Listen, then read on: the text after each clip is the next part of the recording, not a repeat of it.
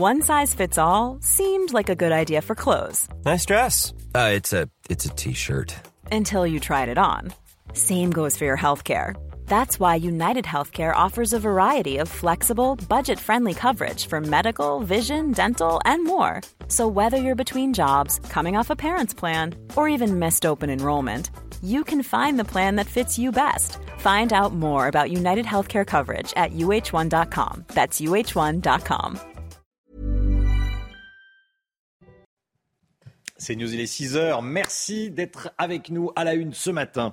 Le jour J pour la réforme des retraites. Le Conseil constitutionnel va annoncer sa décision en fin de journée. À quoi peut-on s'attendre? On verra ça avec vous. Gauthier Lebret. 131 actions attendues aujourd'hui. Vous l'avez vu euh, s'afficher à l'écran. 131 actions attendues aujourd'hui contre la réforme des retraites. Des actions probablement avec des individus mobiles, probablement violents. Les informations d'Amaury Bucco. Emmanuel Macron se rend aujourd'hui sur le chantier de Notre-Dame de Paris.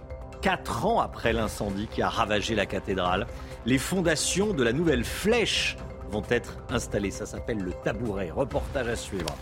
Certaines régions risquent d'être à sec avant cet été. Le niveau des nappes phréatiques est au plus bas. Les précisions d'Alexandra Blanc.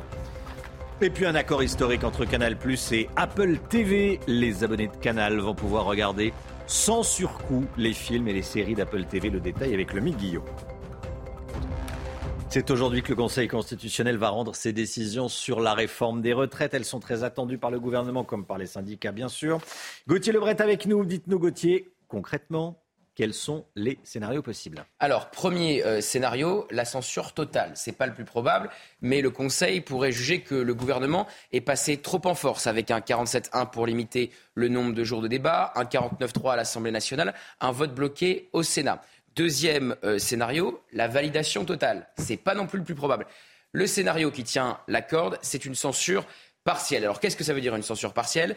Vous savez que le gouvernement a fait le choix de passer par un texte budgétaire parce que sur les textes budgétaires, l'usage du 49.3 est illimité. Or, il faut donc que chaque article soit un article budgétaire, et ce n'est pas le cas avec, par exemple, l'index et le CDI senior, deux mesures en faveur de l'emploi euh, des euh, seniors. Autre euh, décision attendue du Conseil constitutionnel sur le référendum d'initiative partagée. S'il le valide, les partis de gauche auront 9 mois pour trouver 5 millions de signatures, un peu moins de 5 millions de signatures, 10% du corps électoral. Et la gauche sent bien que le Conseil pourrait retoquer sa demande de référendum puisqu'elle a déposé une deuxième demande hier. Merci beaucoup Gauthier Lebret. En attendant euh, les décisions du Conseil constitutionnel, on se demande qui sont exactement les, les neuf sages. On connaît le président Laurent Fabius, moins les autres. Oui, et comment fonctionne cette institution euh, créée par la Constitution en 1958 Eh bien, réponse avec Corentin Brio. Ils sont neuf. Trois femmes et six hommes font partie des sages du Conseil constitutionnel. Une institution actuellement présidée par Laurent Fabius, ancien Premier ministre de François Mitterrand et ancien ministre des Affaires étrangères sous François Hollande. Laurent Fabius a été nommé président du Conseil constitutionnel en février 2016 par François Hollande justement. Mais comment accède-t-on au Conseil constitutionnel? Plusieurs possibilités. On peut être nommé par le président de la République. C'est le cas de Jacques Mézard et Jacqueline Gouraud, tous deux anciens ministres sous Édouard Philippe. Ils ont été nommés respectivement en février 2019 et mars 2022 par Emmanuel Macron. Une nomination qui peut également se faire par les présidents de l'Assemblée nationale et du Sénat, comme Alain Juppé, ancien Premier ministre de Jacques Chirac et ancien maire de Bordeaux. Il a été nommé en février 2019 par le président de l'Assemblée nationale de l'époque, Richard Ferrand. Un cas de figure qui est identique pour les cinq autres sages du Conseil constitutionnel.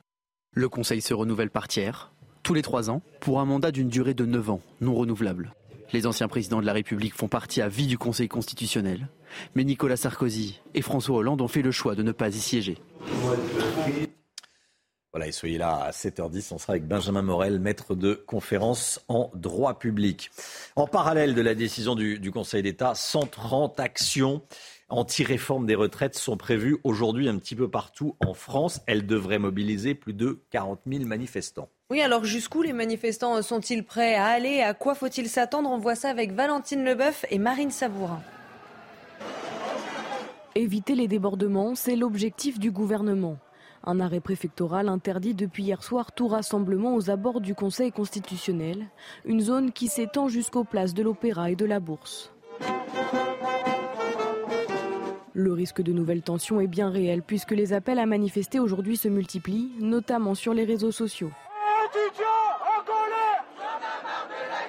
Si le Conseil constitutionnel ne retoque pas le texte, le gouvernement devra faire face à des manifestants déterminés. S'il retire toute la réforme, il n'y a pas de problème, sinon nous on continue. C'est pas parce qu'il ne retire pas qu'il faut arrêter les mouvements sociaux et euh, on va continuer à aller dans la rue jusqu'à la réforme soit retirée et, qu'on soit entendu par le gouvernement parce qu'aujourd'hui il n'y a aucun dialogue. Bah, je souhaite qu'on euh, on revienne euh, devant l'Assemblée quand même, euh, donc je continuerai à mobiliser pour ça parce que j'élis des députés et je voudrais que mes députés soient sollicités pour leur avis. 131 actions sont attendues aujourd'hui en France sous forme de rassemblements, défilés ou blocages. Plus de 40 000 personnes devraient y participer. Le mouvement contre la réforme des retraites s'essouffle. Hier, le nombre de manifestants était au plus bas. Oui, selon le ministère de l'Intérieur, ils étaient 380 000 en France, dont 42 000 à Paris, un chiffre qui montre à 1 500 000 selon les syndicats, dont 400 000 dans la capitale. Mais vous allez voir que malgré tout, il y a eu quelques tensions. Le récit de Maureen Vidal. Hier, malgré des rassemblements moins nombreux que d'habitude en France, avec 380 000 manifestants selon le ministère de l'Intérieur, des tensions ont été observées dans plusieurs villes du pays. Dans la capitale, le mouvement s'est terminé assez tard dans la soirée et des tensions entre forces de l'ordre et manifestants radicaux ont émaillé. Des dégâts tels que des poubelles brûlées, des bâtiments pris pour cible et des jets de projectiles sur les forces de l'ordre à Rennes, même si la mobilisation a débuté dans le calme, des dégradations sont à déplorer, comme sur ces images où une berline a été brûlée en pleine rue. Même scénario à Nantes et à Lyon. Dans la cité phocéenne, à Marseille, en revanche, la mobilisation s'est déroulée dans le calme. Peu de dégâts sont à déplorer. Le Conseil constitutionnel donnera sa réponse en fin de journée, une décision qui risque de peser sur les mobilisations à venir en France. Voilà la tension qui est montée d'un cran hier dans certains cortèges. Des éléments radicaux s'en sont pris directement aux forces de l'ordre. Hein. Et vous allez voir qu'ils sont de plus en plus violents. Valentine Leboeuf et Maureen Vidal. Les violences augmentent contre les forces de l'ordre. Sur cette image, des casseurs brisent un mur à coups de marteau. Objectif remplir leur sac de blocs de pierre. Le but est ensuite de les lancer sur les forces de l'ordre. Une scène qui se déroule en plein cœur de la manifestation parisienne. Les policiers disent recevoir des projectiles toujours plus gros et dangereux. Ça m'a choqué, on a, j'ai vu un manif, enfin ça m'a pas choqué, je suis habitué maintenant, mais un manifestant avec une raquette. Et en fait, c'est pour lancer des projectiles plus forts, plus vite. C'est-à-dire que vous, au lieu de prendre une balle de tennis, vous prenez une pierre et vous la tapez avec la raquette. Imaginez un peu la vitesse quand ça vous arrive dessus, euh, sur le casque, le bouclier ou dans les jambes. Autre scène marquante, un engin explosif est envoyé sur les policiers de la Brave près de la place de la Bastille. Ils accompagnaient les pompiers qui devaient intervenir pour un incendie dans une banque. Ce sont nos policiers et nos gendarmes qui en font les frais. Et je suis désolé, mais mes collègues et mes camarades de la gendarmerie ne sont pas de la chair à canon. Est-ce qu'on peut accepter des pères de famille, des mères de famille, des gens qui ont de ce uniforme par passion, par vocation, puissent se retrouver sur des tables d'opération parce qu'ils ont des mâchoires défoncées, parce qu'ils ont des traumatismes crâniens, parce qu'ils sont inanimés au sol? Des violences en hausse dans de nombreuses villes de France. À Paris comme à Lyon, une dizaine de policiers ont été blessés pendant la manifestation. Voilà ce que l'on pouvait dire sur la réforme des, retraites. On va en parler évidemment tout au long de la journée et tout au long de la, matinale. Cette information EDF euh, confirme qu'il euh, suspend ses recrutements. L'entreprise installe un moratoire pour geler les embauches cette année, une décision prise en raison de la situation financière difficile d'EDF. L'an dernier, EDF a enregistré une perte record hein, de 18 milliards d'euros. Le groupe avait prévu, euh, selon plusieurs titres de presse, de recruter cette année 3000 personnes. Gel des embauches. Le sport, tout de suite. Votre programme avec Groupe Verlaine. Installation photovoltaïque pour réduire vos factures d'électricité. Groupe Verlaine, connectons nos énergies. Un match de Ligue Europa Conférence, match nul pour Nice sur la pelouse de Bâle, Chana. Oui, score final de partout. Hier soir, l'OGC Nice n'a pas réussi à venir à bout de ce quart de finale aller de Ligue Europa Conférence.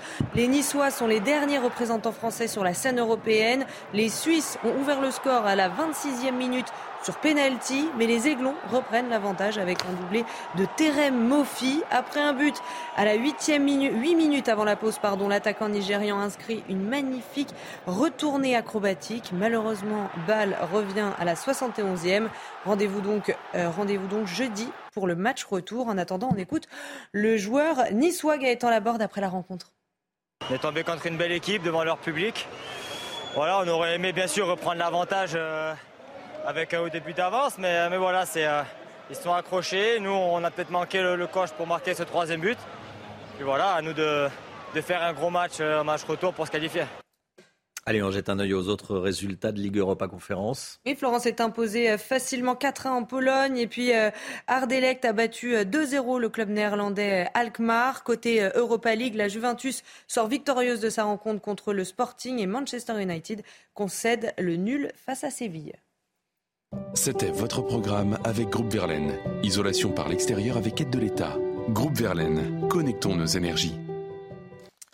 Restez bien avec nous. Dans un instant, on va vous euh, parler de l'Italie. L'Italie qui veut instaurer l'état d'urgence migratoire dans le pays. 3000 migrants sont arrivés le week-end dernier. Plus de 30 000 depuis le début de l'année. Restez bien sur, euh, sur CNews. A tout de suite.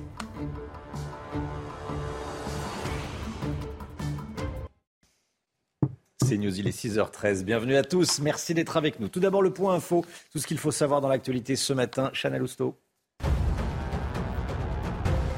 Aux États-Unis, un jeune homme de 21 ans a été arrêté dans l'enquête sur la fuite de documents confidentiels. L'arrestation a été filmée en direct par les, les télévisions américaines. Il s'appelle Jack Texera. Il est employé de la garde nationale aérienne. Il pourrait comparaître aujourd'hui devant un tribunal du Massachusetts.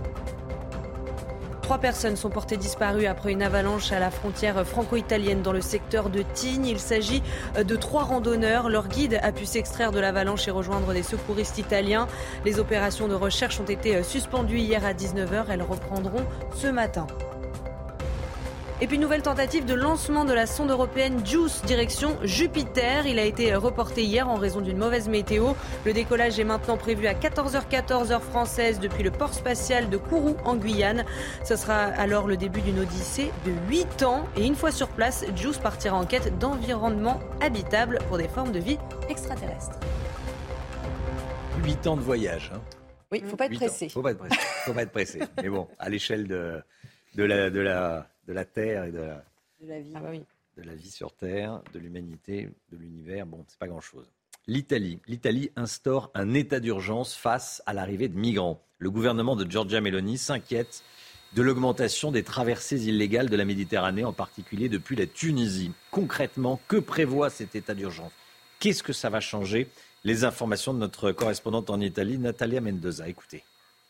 L'état d'urgence devrait faciliter la mise en place de nouveaux centres d'accueil pour migrants dans des délais réduits. Une enveloppe de 5 millions d'euros sera débloquée. Cet argent euh, servira donc pour désengorger les centres d'accueil saturés. Le premier d'entre eux, c'est le hotspot de Lampedusa. Il est prévu pour accueillir 300-400 personnes. Or, ces dernières semaines, il est arrivé à accueillir jusqu'à 3000 migrants au même moment. Un commissaire euh, sera en charge de gérer euh, l'argent. Les procédures procédures seront allégées euh, pour pouvoir accélérer les transferts de migrants euh, d'un centre à l'autre, pour euh, libérer des places d'accueil, pour acheter ou réquisitionner des immeubles pour l'accueil. Deuxième volet de ce plan, c'est les rapatriements. Le gouvernement veut accélérer les procédures d'expulsion, conclure des accords avec les pays d'origine et augmenter les centres de rapatriement. Il s'agit de centres de détention dans lesquels sont placés les migrants non éligibles à l'asile dans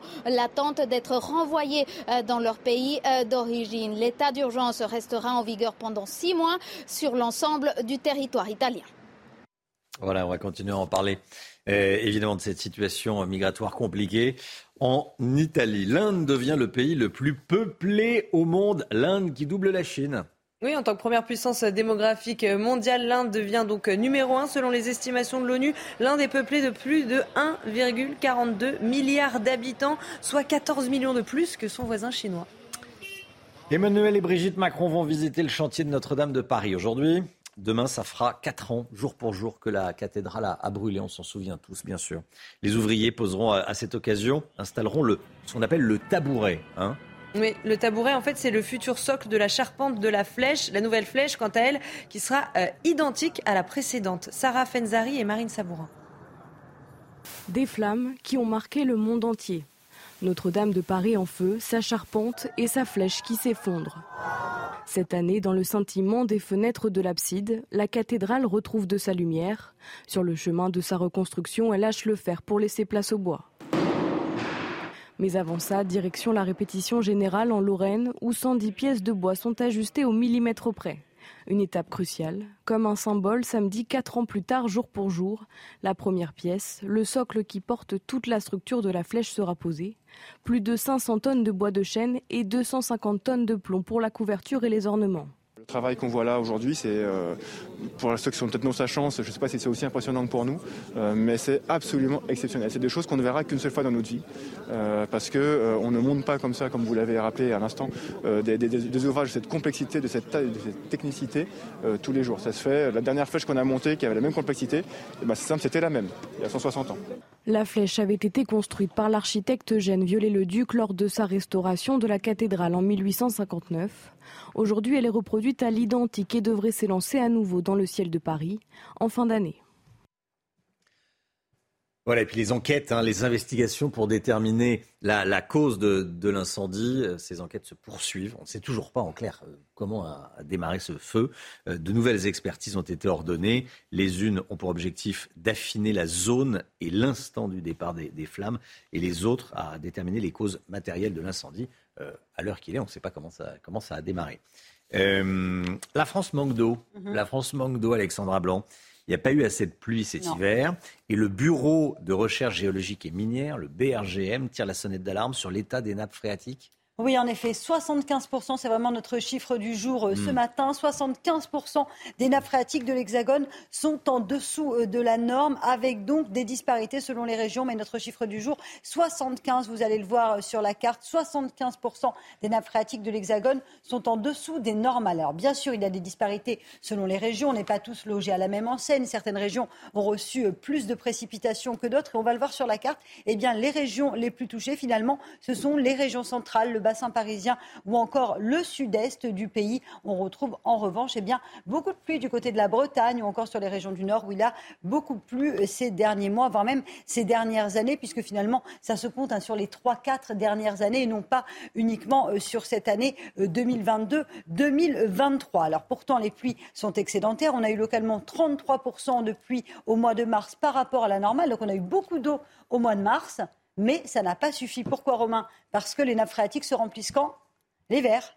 Eh oui. Voilà, l'hiver. Et l'hiver, mon cher Romain, il n'a pas assez plu. 32 jours sans pluie. oui, on en a beaucoup parlé euh, au mois de janvier. Exactement, au mois de janvier, 32 jours sans pluie. Et donc, conséquence, même si on a eu beaucoup de pluie hmm. au mois de mars, eh bien, ces 32 jours sans pluie entre janvier et février eh bien, ont un impact considérable. Alors, on attend de la pluie aujourd'hui. Ça peut se rattraper ou pas?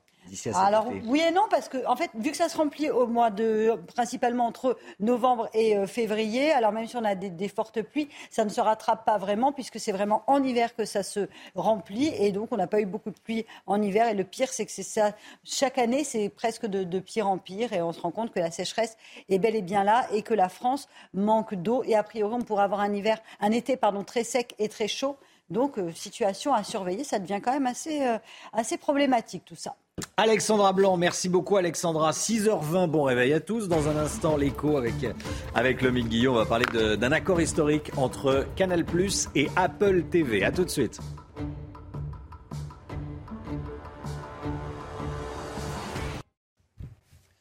L'économie avec vous, Mick Guillot. Canal Plus a annoncé hier un partenariat historique avec Apple TV. C'est un vrai bouleversement sur le marché de la, de la vidéo à la demande par abonnement. Oui, en effet, euh, Romain, c'est un marché qui ne cesse de grossir. Hein. On estime en France que 17,5% des foyers sont déjà abonnés à au moins un service, une offre de vidéo à la demande par abonnement. Mais parmi euh, toutes ces plateformes en France comme aux États-Unis, Apple TV peine à s'imposer sur euh, le marché largement dominé par Netflix. Du coup, pour tenter de gagner des parts de marché, le géant américain a décidé de s'associer avec le groupe Canal+, dont on le rappelle fait partie CNews. Ce partenariat devrait permettre à Apple de toucher directement les 9,5 millions d'abonnés de Canal puisqu'à partir du 20 avril prochain, tous les abonnés de Canal vont bénéficier gratuitement de l'offre Apple TV via l'application MyCanal, alors que l'abonnement Apple était jusque-là commercialisé à 6,99 euros par mois. Du côté du groupe Canal c'est une bonne opération. Ça va permettre de renforcer euh, l'attractivité de l'offre des services vidéo à la demande du groupe, qui propose déjà à ses abonnés euh, Disney,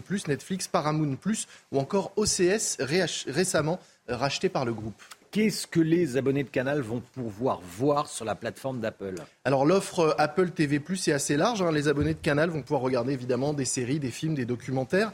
Euh, par exemple la série Ted Lasso qui a été récemment récompensée aux Emmy Awards ou encore le film oscarisé euh, Coda. Ce partenariat va aussi permettre la diffusion sur Canal cette fois-ci de programmes Apple TV comme la série The Morning Show la matinale, quoi, mais avec Jennifer Aniston et Steve Carell dans les rôles de Shanna et, et de Romain. Est-ce que ça, j'avais repéré cette série. Est-ce que ça va modifier le paysage du streaming, de la vidéo à la demande en France? Oui, je le disais parce que jusqu'à présent, Apple était un acteur relativement euh, petit du, secteur quand Netflix pèse 60% euh, du marché de la vidéo à la demande. Alors attention, on parle de part de marché pour la vidéo à la demande. Hein. Dans ce que vous voyez, 60%. Euh, Canal Plus est à 10% parce que ça ne comprend pas la chaîne, ce sont uniquement les services vidéo. D'ailleurs, en nombre d'abonnés, Canal Plus et Netflix sont vraiment au, au coude à coude en France. Mais ces derniers mois, Netflix est plutôt en recul, notamment chez les plus jeunes, chez les 25-34 ans et chez les, 60, les 50 ans et plus. Pardon, Canal Plus progresse largement. Merci beaucoup, Lomic. Restez bien avec nous sur CNews. Dans un instant, le journal de 6h30. CNews qui était euh, embarqué avec, euh, en immersion avec la Brave. Vous savez, on parle beaucoup de la Brave. Eh bien, euh, CNews était au cœur de la Brave. Reportage dans un instant. Juste après la météo d'Alexandra Blanc. La météo avec Groupe Verlaine. Installation photovoltaïque pour réduire vos factures d'électricité. Groupe Verlaine, connectons nos énergies. La météo avec vous, Alexandra, c'est le retour de la pluie ce vendredi. Hein. Et c'est une bonne nouvelle. On parlait de sécheresse il y a seulement euh, quelques minutes. Eh bien, de nouveau de la pluie en cette journée de vendredi avec l'arrivée d'une nouvelle perturbation. Perturbation assez active que l'on retrouve ce matin sur les régions de l'Ouest, principalement entre la pointe du Cotentin et les Pyrénées. On retrouve également de la neige, et oui, toujours de la neige au pied des Pyrénées, sur le massif central ou encore euh, sur les Alpes, au-delà de 1400 mètres d'altitude. Et pour avoir un ciel parfaitement dégagé, il faudra aller sur la côte d'Azur ou encore autour du golfe du Lion où là le beau temps est au rendez-vous avec néanmoins beaucoup de vent, hein, de fortes rafales de vent notamment entre le Cap Corse et euh, le sud-est avec des rafales de l'ordre de 80 à 90 km par heure. Ça décoiffe. Au programme cet après-midi, eh bien la perturbation qui va progresser, que l'on retrouvera entre les régions du nord, le bassin parisien ou encore le centre. À l'arrière de la perturbation, toujours un ciel de traîne assez actif, un petit peu comme hier. Hier, par exemple, aux alentours de 21h, on a eu un petit peu d'instabilité à Paris, hein, quelques coups de tonnerre. Et eh bien là, on va retrouver à peu près la même configuration, puisque à l'arrière, on retrouvera quelques orages entre le sud de la Bretagne ou encore en allant vers les Charentes, toujours un petit peu de neige en montagne et des vents assez forts entre le Pays Basque, le golfe du Lion ou encore la Corse. Les températures, couvrez-vous ce matin, notamment sur le nord-est, 2 petits degrés seulement du côté de Strasbourg, 0 degrés à Nancy, 4 degrés à Lyon ou encore 8 degrés pour le Pays Basque. Et dans l'après-midi, les températures restent en dessous des normales de saison, c'est bien trop frais.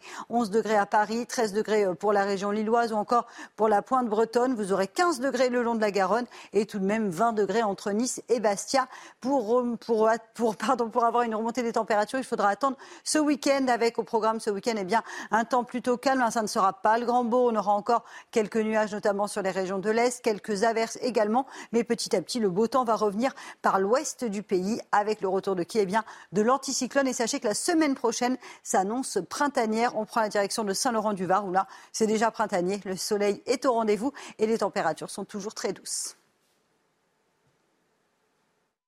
C'était la météo avec Groupe Verlaine. Isolation par l'extérieur avec aide de l'État. Groupe Verlaine, connectons nos énergies. CNews, il est 6h29. Merci d'être avec nous. Merci d'avoir choisi CNews pour démarrer cette journée à la une ce matin. CNews en immersion avec les braves. Vous verrez comment travaillent ces policiers chargés d'interpeller les individus violents dans les manifestations. Les symboles de la richesse et de la réussite visés par des manifestants hier. Grandes entreprises, jolies voitures ont été attaquées par des vandales. Le Conseil constitutionnel va rendre sa décision aujourd'hui. Ça peut aller d'une validation de la réforme des retraites jusqu'à sa censure. On va vous détailler les différents scénarios. La fuite de documents confidentiels du ministère de la Défense américain. Un jeune militaire de 21 ans a été interpellé. Fanny Chauvin, en direct des États-Unis dans un instant. Et puis l'Italie déclare euh, l'état d'urgence migratoire. 3000 migrants sont arrivés le week-end dernier en Italie, plus de 30 000 depuis le début de l'année. Dans un instant, on sera en direct avec un journaliste italien, Francesco De Remigis. Ce matin, on vous emmène au cœur d'une unité de la Brave. Nos équipes ont pu la suivre hier pendant la douzième journée de manifestation contre la réforme des retraites, Chana. Et vous allez voir qu'à Paris, la, la, manifestation a une nouvelle fois été marquée par des débordements. Reportage de Fabrice Elsner, Olivier de Carenfleck et Adrien Spiteri. Bouclier à la main, casque sur la tête, les policiers de la Brave ont été fortement sollicités hier dans la capitale. Les gars, oh, mettez-vous là, allez, avancez Six sections, déployées d'abord dans les rues parallèles au cortège. Ces brigades de répression des actions violentes interviennent uniquement sur ordre de la préfecture de police. Une fois les black blocs identifiés et les premières exactions commises, les policiers interviennent.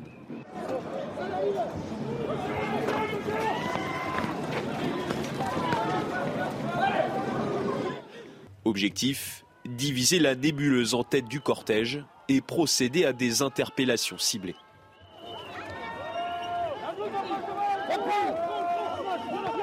Les policiers se replacent ensuite dans les rues adjacentes. Autre mission, venir en aide aux CRS ou gendarmes en difficulté en procédant à des bons offensifs.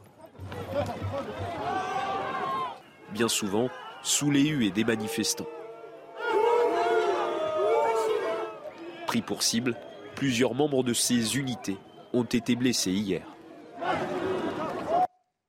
Les actions anti-riches se multiplient en marge des manifestations contre la réforme des retraites. Les symboles de richesse et de réussite euh, sont de plus en plus attaqués. Oui, hier, le siège de LVMH a été euh, envahi, une Tesla a été brûlée et des hôtels particuliers ont été euh, dégradés. Adrien Spiteri.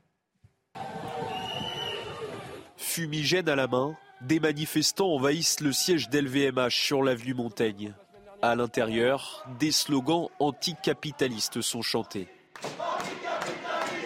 Symbole du luxe, le lieu n'a pas été choisi par hasard. C'est euh, le siège de Bernard Arnault, qui est le milliardaire le plus riche des milliardaires français et du monde. Et eh ben, si on a besoin, si les caisses de la sécurité sociale sont vides, il faut venir les chercher ici, entre autres. À Rennes, les voitures de luxe ont été la cible des manifestants, comme cette voiture électrique, taguée, puis brûlée par les manifestants sous les yeux de la propriétaire. Euh, c'est un outil de travail. J'habite à l'étranger où on travaille jusqu'à 67 ans et personne ne râle. Euh, et là, bah, voilà, pour s'amuser, ils brûlent des voitures. Moi, j'ai 200 km à faire pour rentrer chez moi. Une haine anti-riche dénoncée par ce député. On est dans un pays qui euh, déteste, pour certains, euh, la réussite des autres. Euh, on n'a pas la culture euh, de la réussite. On ne peut pas continuer à avoir un pays qui est nivelé par le bas et qui ne vit que de subventions. Ça, ça n'existe pas. À Lyon, plusieurs hôtels particuliers boulevard des Belges ont été dégradés. Voilà, en fait, c'est la, réussite qui gêne certaines personnes. cette voiture, qui, bon, que c'est une, oui, une voiture de luxe, en tout cas c'est une belle voiture, mais voilà. Euh, le siège d'une entreprise qui, euh, qui, fait, qui crée des emplois, euh, un hôtel particulier à Lyon. Gauthier Lebret, vous avez voulu réagir? Oui, non, on ne voit pas le hmm. lien direct entre LVMH et la réforme des retraites. c'est pas Bernard Arnault qui décide de passer de 62 à 64 ans. Donc effectivement, c'est la haine voilà, de la réussite, une certaine forme de médiocrité. C'est aujourd'hui que le Conseil constitutionnel va rendre ses décisions sur la réforme des retraites. Elles sont très attendues par le gouvernement, évidemment, ces décisions du Conseil constitutionnel, euh, vous l'imaginez, mais aussi par les syndicats. Alors concrètement, quels sont les scénarios possibles? On voit ça avec Marine Sabourin. Ils sont neufs et le sort de la réforme des retraites est entre leurs mains. Le Conseil constitutionnel se prononce ce soir aux alentours de 18h et trois scénarios sont envisageables. Les sages peuvent décider que le texte est parfaitement constitutionnel et donc le valider intégralement. Ils peuvent aussi censurer une partie ou l'intégralité du texte. Parmi les mesures qui pourraient être retoquées, il y a l'index senior qui oblige les entreprises à déclarer les salariés âgés de plus de 55 ans. Le Conseil constitutionnel pourrait ainsi estimer qu'il s'agit d'un cavalier législatif qui n'a pas sa place dans un projet de loi rectificatif du budget de la sécurité sociale. Si le texte venait à être censuré partiellement, le président de la République aurait alors la possibilité de le promulguer en retirant les mesures problématiques. Il pourrait demander un deuxième examen après modification du texte. Pour les autres scénarios, le destin serait plus limpide. Si aucune mesure n'est faite, alors le texte sera promulgué tel quel. Si en revanche la censure est totale, le projet de réforme des retraites serait jeté à la poubelle. Et en parallèle de la décision du Conseil constitutionnel, 131 actions anti-réforme des retraites. 131 sont prévues aujourd'hui en France. C'est un chiffre, ça peut être beaucoup plus, peut-être un petit peu moins, peut-être beaucoup plus. Euh, ces actions devraient mobiliser plus de 40 000 personnes. Amaury avec nous, quelles sont vos informations? Alors effectivement, Romain, 41 000 participants, c'est le chiffre donné par les services de renseignement. Ce n'est certes pas le même niveau de mobilisation que des journées officielles de manifestation comme celle d'hier. Mais l'ennui, nous ont expliqué des CRS et des gendarmes mobiles, c'est que ces actions risquent d'être plus diffuses, moins organisées et pourraient prendre la forme de regroupements sauvages. Concrètement, les autorités s'attendent à voir ressurgir le même phénomène de feux de poubelle ou de barricades que lors, au lendemain du 49-3 et particulièrement à Paris où les poubelles, encombrent de nouveau les rues avec la reprise de la grève des éboueurs. Alors le préfet de police a pris un arrêté hier pour interdire toute manifestation autour du Conseil constitutionnel jusqu'à demain matin. Cet arrêté a été pris hier. Euh, mais la journée risque d'être tendue. Des appels à manifester ont déjà été lancés sur les réseaux sociaux, notamment pour perturber la visite d'Emmanuel Macron sur l'île de la Cité, où le président doit visiter le chantier de Notre-Dame de Paris. Ah, il y a un petit fou rire sur le plateau. Écoutez, ça arrive. Il fallait que ça arrive un Moi, jour. je l'entendais. Voilà, c'est c'était- aujourd'hui. bon, merci beaucoup, Je vous Bucco. en prie. Merci, Amaury. Bon, il peut arriver que les sages retoquent ou censurent un texte de loi. C'est déjà arrivé plusieurs fois. Regardez. En mai 2021, les sages ont retoqué un article de loi sur la sécurité globale porté par euh, Gérald Darmanin, Chana. Et en 2020, certains euh, éléments euh, de la loi pro- prorogeant l'état d'urgence sanitaire ont été censurés. Ou encore en décembre 2012, l'impôt de 75% sur la tranche des revenus supérieurs à 1 million d'euros est retoqué. C'était l'une des promesses de campagne de François Hollande. Voilà ce que l'on peut dire sur la réforme des retraites. Donc, décision du Conseil constitutionnel en fin de journée. Aux États-Unis, un jeune homme de 21 ans a été arrêté dans l'enquête sur la fuite de documents confidentiels. L'arrestation a été filmée en direct par les télévisions américaines, Chana. Et on rejoint notre correspondante aux États-Unis, Fanny Chauvin, en direct de New York. Fanny, que sait-on exactement de ce suspect? Eh bien, ce jeune homme travaillait dans l'armée, dans la garde nationale aérienne. Il s'appelle Jacques Texera, mais il se fait appeler OG dans un groupe de discussion de joueurs en ligne. Et c'est dans ce groupe qu'il a partagé des documents euh, confidentiels auxquels il avait accès grâce à son euh, échelon dans l'armée. Ça a duré des mois jusqu'au jour où un des membres du groupe décide de publier, de partager ces documents sur d'autres sites, ce qui attire l'attention euh, des médias et des euh, autorités. Alors aujourd'hui, euh, Jacques Texera a été arrêté il, par le FBI, il est en garde à vue, il doit comparaître devant un juge. Alors est-ce que ce jeune homme avait conscience de ce qu'il faisait? D'après euh, plusieurs éléments de l'enquête, Jacques Texera, pro-arme, flirtant avec l'extrême droite, n'avait pas l'intention de se positionné comme lanceur d'alerte, mais d'après plusieurs membres du groupe, ces fuites n'étaient pas accidentelles et même pour le Pentagone, il s'agit même d'un acte délibéré et criminel. Fanny Chauvin, Fanny Chauvin en direct de, de New York. Merci beaucoup Fanny pour euh, toutes ces informations. Le sport tout de suite avec Christophe Galtier qui va porter plainte. Il est accusé de racisme, il va porter plainte. On en parle tout de suite. Votre programme avec Groupe Verlaine. Installation photovoltaïque pour réduire vos factures d'électricité. Groupe Verlaine, connectons nos énergies. Christophe Galtier, accusé de racisme pour des propos qu'il aurait tenus à l'époque où il était l'entraîneur de Nice. Selon l'équipe, Christophe Galtier devrait déposer trois plaintes hein, auprès du parquet de Paris. Oui, en début de semaine prochaine, il devrait déposer euh, donc euh, trois plaintes, l'une pour euh, diffamation, une deuxième pour risque causé à autrui à cause des menaces qu'il a reçues et une troisième pour harcèlement et menaces de mort. À 13h, Christophe Galtier prendra la parole en conférence de presse juste avant le match PSG Lens. En attendant, on écoute Bruno Genesio, entraîneur du Stade Rennais, qui prend sa défense. Écoutez. Je connais bien Christophe. Je l'ai jamais entendu avoir les propos qui lui sont aujourd'hui attribués. Si des gens sortent des choses comme ça et qu'ils ont, il faut, euh, faut qu'ils en parlent. Mais je trouve qu'aujourd'hui, moi, tout ce que j'ai à dire, c'est que je ne l'ai jamais entendu tenir ce genre de propos, ni en privé, ni, ni avec d'autres gens. C'était votre programme avec Groupe Verlaine. Isolation par l'extérieur avec aide de l'État. Groupe Verlaine, connectons nos énergies. 6h40, merci beaucoup d'être avec nous. Dans un instant, on va aller en Italie. L'Italie qui instaure un état d'urgence face au nombre croissant d'arrivées de migrants. On sera avec Francesco De Remigis, journaliste italien. Que se passe-t-il en Italie? Qu'est-ce qui a changé avec Giorgia Meloni? On en parle avec vous, Francesco De Remigis. Merci d'être en direct. A tout de suite, juste après la petite pause pub.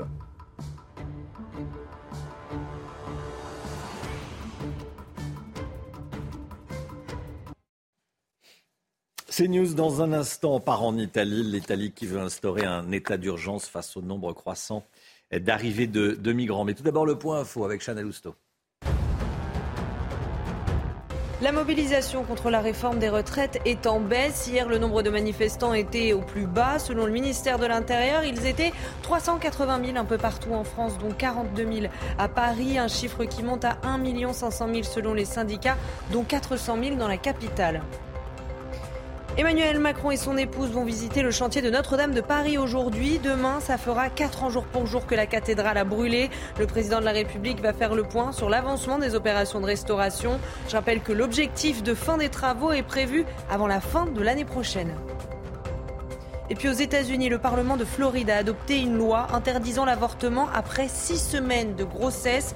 La Maison-Blanche a dénoncé une loi extrême et dangereuse. Le texte prévoit des exceptions en cas de risque grave pour la santé de la femme ou d'une anomalie létale du fœtus, ainsi qu'en cas de viol ou d'inceste. Il sera alors possible pour les femmes d'avorter jusqu'à 15 semaines avant euh, euh, de grossesse. On part en Italie retrouver Francesco De Remigis, journaliste italien. Bonjour, merci d'être en direct avec nous ce matin dans, la matinale de, CNews. L'Italie qui déclare donc l'état d'urgence migratoire pour faire face à, l'arrivée de, migrants.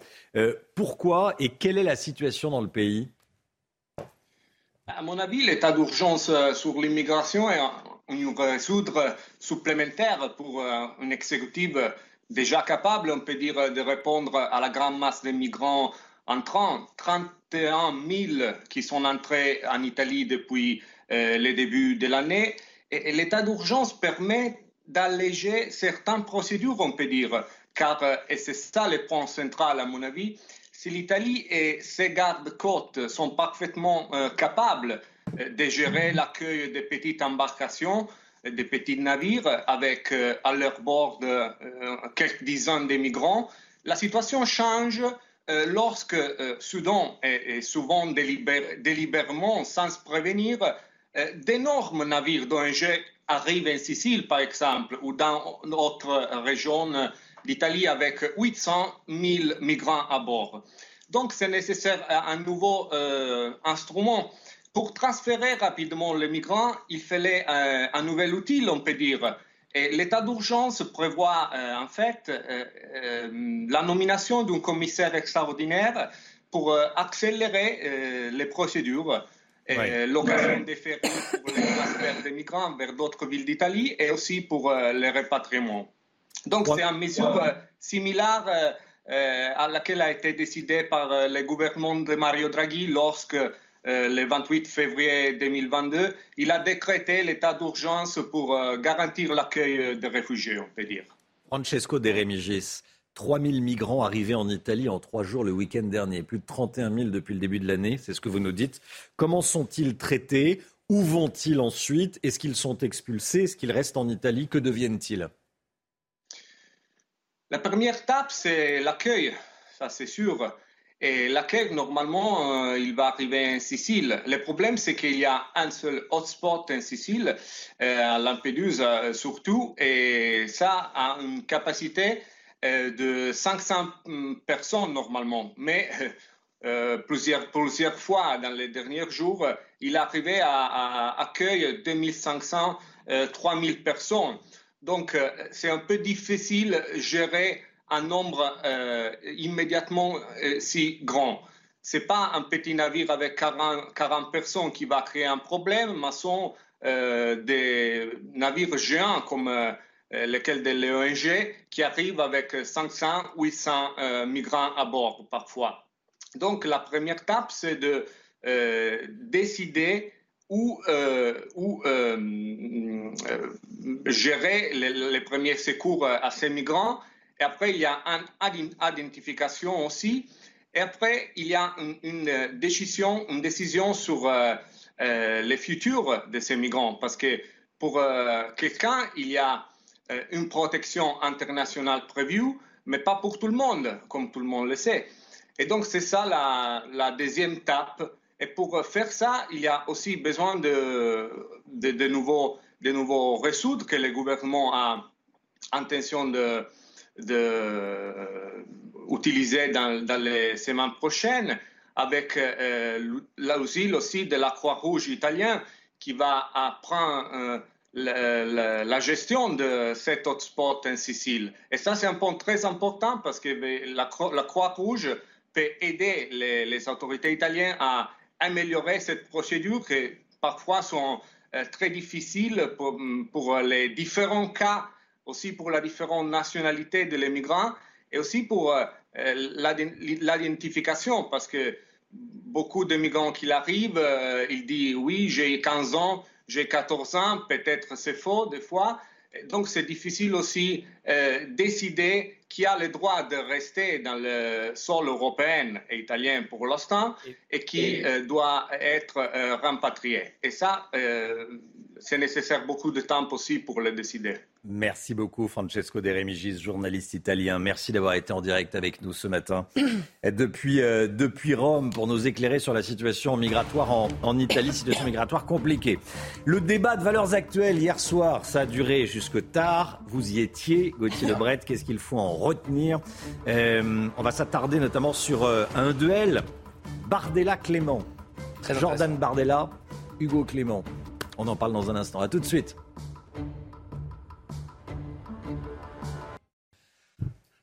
La politique avec vous, Gauthier Lebret. Valeurs actuelles, le magazine Valeurs actuelles organisait hier soir un, grand débat au Palais des Sports à Paris. Vous y étiez. Qu'est-ce qu'il faut en retenir? Alors, le premier euh, duel euh, opposait euh, François-Xavier Bellamy, eurodéputé LR, à Manuel Valls, ancien Premier ministre.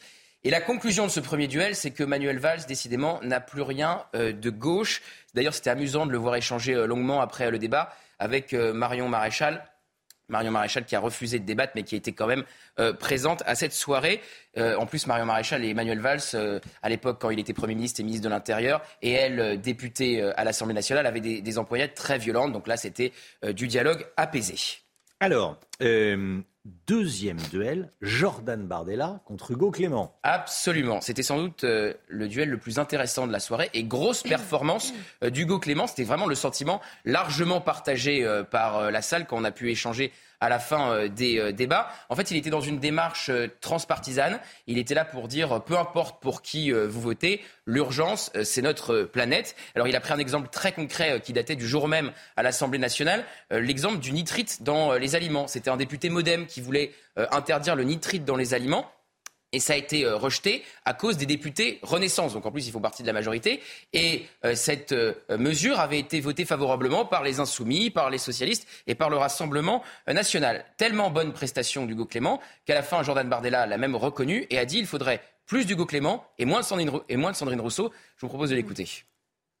Je suis opposé à la violence contre les personnes. Je trouve que dans une démocratie, voilà, et on est dans une démocratie avec toutes ses imperfections, on est dans une démocratie qui peut être critiquée, mais on est dans une démocratie quand même, rien ne justifie d'exercer de la violence contre des personnes qui soient euh, euh, d'ailleurs manifestants ou qui soient euh, gendarmes ou policiers, et surtout rendre responsables les gendarmes et les policiers de choix politiques qui sont faits par des gens tout en haut de la pyramide, c'est pas c'est pas quelque chose de juste en fait, je partage beaucoup de ce qui a été dit. Et je pense que si l'écologie politique veut mener son combat à bien pour alerter l'opinion, il faudrait peut-être moins de Sandrine Rousseau et un peu plus d'Hugo Clément. Monsieur Bardella, je vous invite à vous mobiliser au Rassemblement national sur la question de la cause animale. 77% des électeurs Rassemblement national sont contre la chasse à cours. 71% sont contre l'expérimentation animale. C'est la réalité, que ça vous plaise ou non. 84% des électeurs Rassemblement national sont pour l'interdiction de l'élevage en cage. Voilà, et alors Hugo Clément a annoncé euh, à la salle, à la fin de son intervention, qu'il avait accepté de venir si Valeurs Actuelles faisait un don à une association. Euh, Valeurs Actuelles a choisi l'association, la fondation euh, Brigitte Bardot, qui lutte donc en, faveur du bien-être animal et contre la corrida et la chasse à cour. Bronca dans la salle, évidemment, petit clin d'œil d'Hugo Clément. Alors il y a eu un autre débat avec Jordan Bardella sur l'intelligence artificielle. Le président du RN voulait parler d'autre chose que ses thèmes de prédilection, donc euh, écologie et intelligence artificielle. Mais le débat dont je vais vous parler maintenant, il fait la une d'un hors-série de valeurs actuelles et il oppose Michel Onfray à Éric Zemmour. Les deux hommes étaient très fâchés, euh, notamment parce que Michel Onfray a préfacé euh, le livre de Jacqueline Moureau, ancienne figure des Gilets jaunes, dans une préface au vitriol contre Éric Zemmour. Jacqueline Moureau qui a quitté Éric Zemmour. Et alors, dans l'extrait qui va suivre. Vous allez entendre donc euh, Michel Onfray et Éric Zemmour s'opposer sur le général de Gaulle, la lutte des classes et les violences en marge des manifestations contre la réforme des retraites. Je crois à la lutte des classes. Et, le général de Gaulle. la lutte des classes. Non, le général de Gaulle, il était justement pour conjurer la lutte des classes. Ah. Excusez-moi. Ben, comment, peut-on faire Mais on conjure la lutte des classes parce que d'abord, avec la sécurité sociale, avec les assurances sociales. il, ne croit pas à la lutte des classes, il veut la conjurer. On ne conjure pas quelque chose qui n'existe pas. il était contre le désordre. Quand vous êtes, euh, quand vous poussez là, euh, euh, vous, encouragez les manifestations, les désordres contre la réforme des retraites, vous êtes contre le message du général de Gaulle, qui lui était contre la chienlit. Voilà, deux heures de débat retrouvez bientôt sur la chaîne YouTube de Valeurs Actuelles. Et d'abord, eh bien, ça sort en kiosque dès à présent avec le débat sous forme écrite dans un hors-série. Voilà, De Gaulle contre la chienlit. De Gaulle contre la chienlit. Et donc, effectivement, Éric Zemmour explique que De Gaulle n'aimerait pas les scènes de chaos aujourd'hui dans les rues de France. Moins de Sandrine Rousseau, plus d'Hugo Clément, a dit Bardella. Hugo Clément, bon, c'est euh, un journaliste militant euh, écologiste, voilà. Oui, voilà. Pour la cause écologique. Exactement. Présentons-le comme ça. très bon hier et tout le monde l'a reconnu. 6h57. Soyez là, 8h15, on sera avec Sébastien Chenu, député RN du, du Nord. Sébastien Chenu, 8h15 avec nous. Tout de suite, la musique. Votre programme avec Groupe Verlaine. Installation photovoltaïque pour réduire vos factures d'électricité. Groupe Verlaine, connectons nos énergies. Et on écoute ce matin le dernier titre de Céline Dion. Céline Dion eh, qui a dévoilé hier Love Again. C'est la bande originale de la comédie, comédie, romantique qui porte le même nom, comédie romantique éponyme qui sortira le 7 juin prochain dans les cinémas français. Céline Dion qui figure au casting, qui coproduit le, le film. Et Céline Dion qu'on va écouter. Hein find someone to heal with. You might think your world is ending, but it won't. You might think you need to give up, but you don't. Cause you don't have to move a mountain, just keep moving. Every move is a new emotion.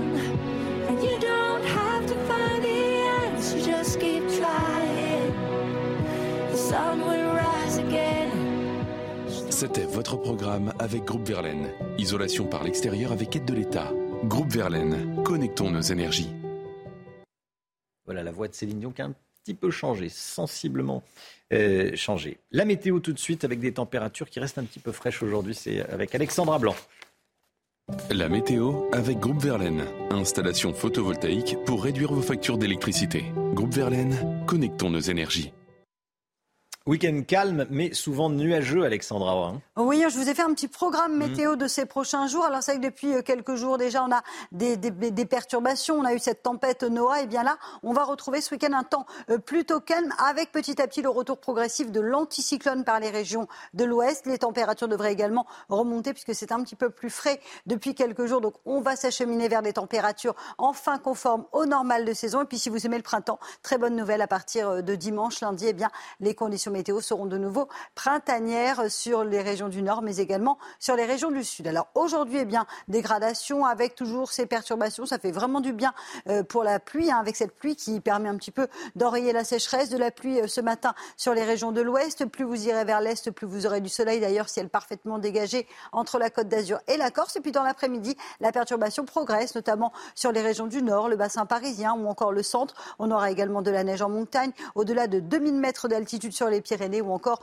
1400 mètres d'altitude sur les Alpes. On aura également de bonnes rafales de vent. Ça souffle toujours bien fort sur la façade ouest, près des côtes de la Manche ou encore en allant euh, vers le golfe du Lion, ainsi que du côté de la Corse. Les températures un peu fraîches ce matin, avec en moyenne 0 euh, degré euh, du côté de Nancy ou encore 2 petits degrés seulement à Strasbourg. Et dans l'après-midi, on reste en dessous des normales de saison, excepté entre la Côte d'Azur et la Corse, avec 20 degrés en moyenne, tandis que vous aurez seulement 11 degrés à Paris et 15 degrés pour la pointe du Cotentin.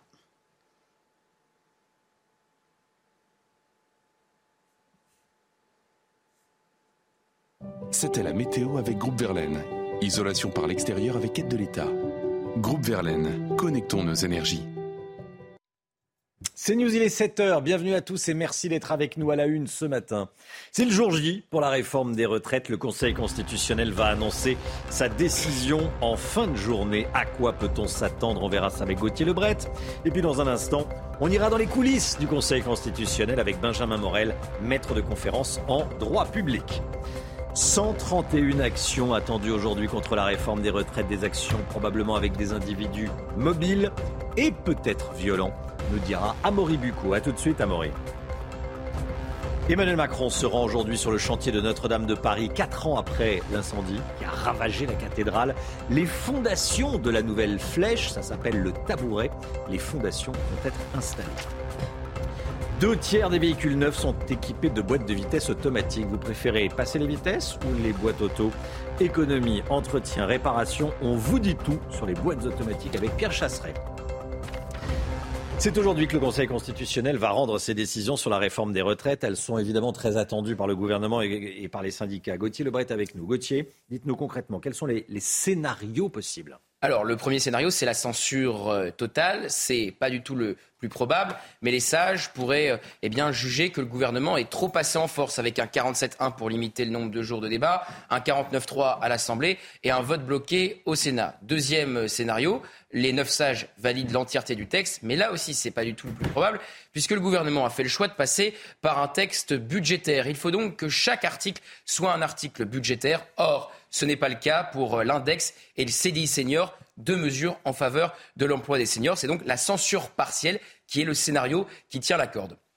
Autre euh, annonce attendue du Conseil constitutionnel, autre décision attendue, c'est sur le référendum d'initiative partagée déposé euh, par la NUPES. Et s'il est validé par le Conseil, eh bien, les partis de gauche auront 9 mois pour trouver 5 millions de signatures, un peu moins de 5 millions de signatures, 10% du corps électoral.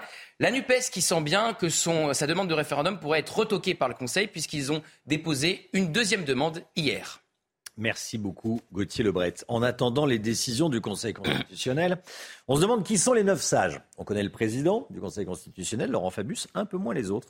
Et euh, comment fonctionne cette institution créée par la Constitution de 1958 Réponse avec Corentin Brio. Ils sont neuf. Trois femmes et six hommes font partie des sages du Conseil constitutionnel. Une institution actuellement présidée par Laurent Fabius ancien Premier ministre de François Mitterrand et ancien ministre des Affaires étrangères sous François Hollande, Laurent Fabius a été nommé président du Conseil constitutionnel en février 2016 par François Hollande justement. Mais comment accède-t-on au Conseil constitutionnel? Plusieurs possibilités. On peut être nommé par le président de la République. C'est le cas de Jacques Mézard et Jacqueline Gouraud, tous deux anciens ministres sous Édouard Philippe. Ils ont été nommés respectivement en février 2019 et mars 2022 par Emmanuel Macron. Une nomination qui peut également se faire par les présidents de l'Assemblée nationale et du Sénat, comme Alain Juppé, ancien Premier ministre de Jacques Chirac et ancien maire de Bordeaux. Il a été nommé en février 2019 par le président de l'Assemblée nationale de l'époque, Richard Ferrand. Un cas de figure qui est identique pour les cinq autres sages du Conseil constitutionnel. Le Conseil se renouvelle par tiers, tous les trois ans, pour un mandat d'une durée de neuf ans, non renouvelable. Les anciens présidents de la République font partie à vie du Conseil constitutionnel, mais Nicolas Sarkozy et François Hollande ont fait le choix de ne pas y siéger. Et en parallèle de la décision du Conseil constitutionnel, 131 actions, c'est le chiffre fourni par le renseignement, 131 actions anti-réforme des retraites pourraient avoir lieu aujourd'hui en France, Chana. Hein. et elles devraient mobiliser plus de 40 000 personnes. Alors jusqu'où les manifestants sont-ils prêts à aller et à quoi faut-il s'attendre? On voit ça avec Valentine Leboeuf et Marine Sabourin. Éviter les débordements, c'est l'objectif du gouvernement. Un arrêt préfectoral interdit depuis hier soir tout rassemblement aux abords du Conseil constitutionnel, une zone qui s'étend jusqu'aux places de l'Opéra et de la Bourse. Le risque de nouvelles tensions est bien réel puisque les appels à manifester aujourd'hui se multiplient, notamment sur les réseaux sociaux. Si le Conseil constitutionnel ne retoque pas le texte, le gouvernement devra faire face à des manifestants déterminés. S'ils retirent toute la réforme, il n'y a pas de problème. Sinon, nous, on continue. C'est pas parce qu'ils ne le retirent pas qu'il faut arrêter les mouvements sociaux et euh, on va continuer à aller dans la rue jusqu'à la réforme soit retirée et, qu'on soit entendu par le gouvernement parce qu'aujourd'hui il n'y a aucun dialogue. Bah, je souhaite qu'on euh, on revienne euh, devant l'Assemblée quand même, euh, donc je continuerai à mobiliser pour ça parce que j'élis des députés et je voudrais que mes députés soient sollicités pour leur avis. 131 actions sont attendues aujourd'hui en France sous forme de rassemblements, défilés ou blocages. Plus de 40 000 personnes devraient y participer. Voilà, dans un instant, on sera avec Benjamin Morel, spécialiste de droit public.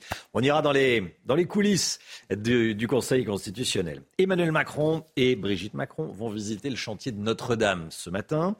Demain, ça fera quatre ans, jour pour jour, que la cathédrale a, brûlé. On s'en souvient tous, bien malheureusement. Des images incroyables, quelle tristesse. Les ouvriers vont euh, installer demain le, le tabouret. Hein oui, le tabouret, en fait, c'est le futur socle de la charpente de la flèche, la flèche qui sera identique à la précédente. Sarah Fenzari et Marine Sabourin. Des flammes qui ont marqué le monde entier. Notre-Dame de Paris en feu, sa charpente et sa flèche qui s'effondre. Cette année, dans le scintillement des fenêtres de l'abside, la cathédrale retrouve de sa lumière. Sur le chemin de sa reconstruction, elle lâche le fer pour laisser place au bois. Mais avant ça, direction la répétition générale en Lorraine, où 110 pièces de bois sont ajustées au millimètre près. Une étape cruciale. Comme un symbole, samedi, quatre ans plus tard, jour pour jour, la première pièce, le socle qui porte toute la structure de la flèche sera posée. Plus de 500 tonnes de bois de chêne et 250 tonnes de plomb pour la couverture et les ornements. Le travail qu'on voit là aujourd'hui, c'est euh, pour ceux qui sont peut-être non sa chance, je ne sais pas si c'est aussi impressionnant que pour nous, euh, mais c'est absolument exceptionnel. C'est des choses qu'on ne verra qu'une seule fois dans notre vie, euh, parce que on ne monte pas comme ça, comme vous l'avez rappelé à l'instant, des, ouvrages de cette complexité, de cette, de cette technicité tous les jours. Ça se fait. La dernière flèche qu'on a montée, qui avait la même complexité, eh ben, c'est simple, c'était la même, il y a 160 ans. La flèche avait été construite par l'architecte Eugène Viollet-le-Duc lors de sa restauration de la cathédrale en 1859. Aujourd'hui, elle est reproduite à l'identique et devrait s'élancer à nouveau dans le ciel de Paris en fin d'année. Allez, le sport tout de suite avec un match nul pour Nice sur la pelouse de Bâle. Votre programme avec Groupe Verlaine. Installation photovoltaïque pour réduire vos factures d'électricité. Groupe Verlaine, connectons nos énergies. Bâle, Nice, score final. Deux buts partout. C'était hier soir. Le GC Nice n'a pas réussi à à venir à bout de ce quart de finale de la Ligue Europa Conférence. Hein. Oui, c'était le quart de finale aller. Les Niçois euh, sont les derniers représentants français euh, sur la scène européenne. Les Suisses ont ouvert le score à la 26e minute sur penalty, mais les Aiglons reprennent l'avantage avec un doublé de Terem Mofi après un premier but 8 minutes avant la pause. L'attaquant nigérian inscrit une magnifique retournée acrobatique. Malheureusement, Bâle revient à la 71e minute. Rendez-vous jeudi pour le match retour. En attendant, on écoute le joueur niçois Gaëtan Laborde après la rencontre. On est tombé contre une belle équipe devant leur public. Voilà, on aurait aimé bien sûr reprendre l'avantage euh, avec un haut début d'avance, mais, euh, mais voilà, c'est euh, histoire accrochée. Nous, on a peut-être manqué le, coche pour marquer ce troisième but. Puis voilà, à nous de, de faire un gros match, un match retour pour se qualifier. C'était votre programme avec Groupe Verlaine. Isolation par l'extérieur avec aide de l'État. Groupe Verlaine, connectons nos énergies. C'est News, il est 7h08. Merci d'être avec nous. L'équipe est là. On est avec Chana Lousteau, Alexandra Blanc, Amaury Bucco, Lomi Guillot. Euh, dans un instant, Benjamin Morel, maître de conférence en droit public, va nous emmener dans les, dans les coulisses du Conseil constitutionnel. Comment le Conseil va prendre sa décision? Comment ça va se passer très concrètement? Est-ce qu'ils s'entendent tous bien entre les neuf sages? Les coulisses de, de, la prise de décision du Conseil constitutionnel dans un instant avec Benjamin Morel. A tout de suite. Bon réveil à tous.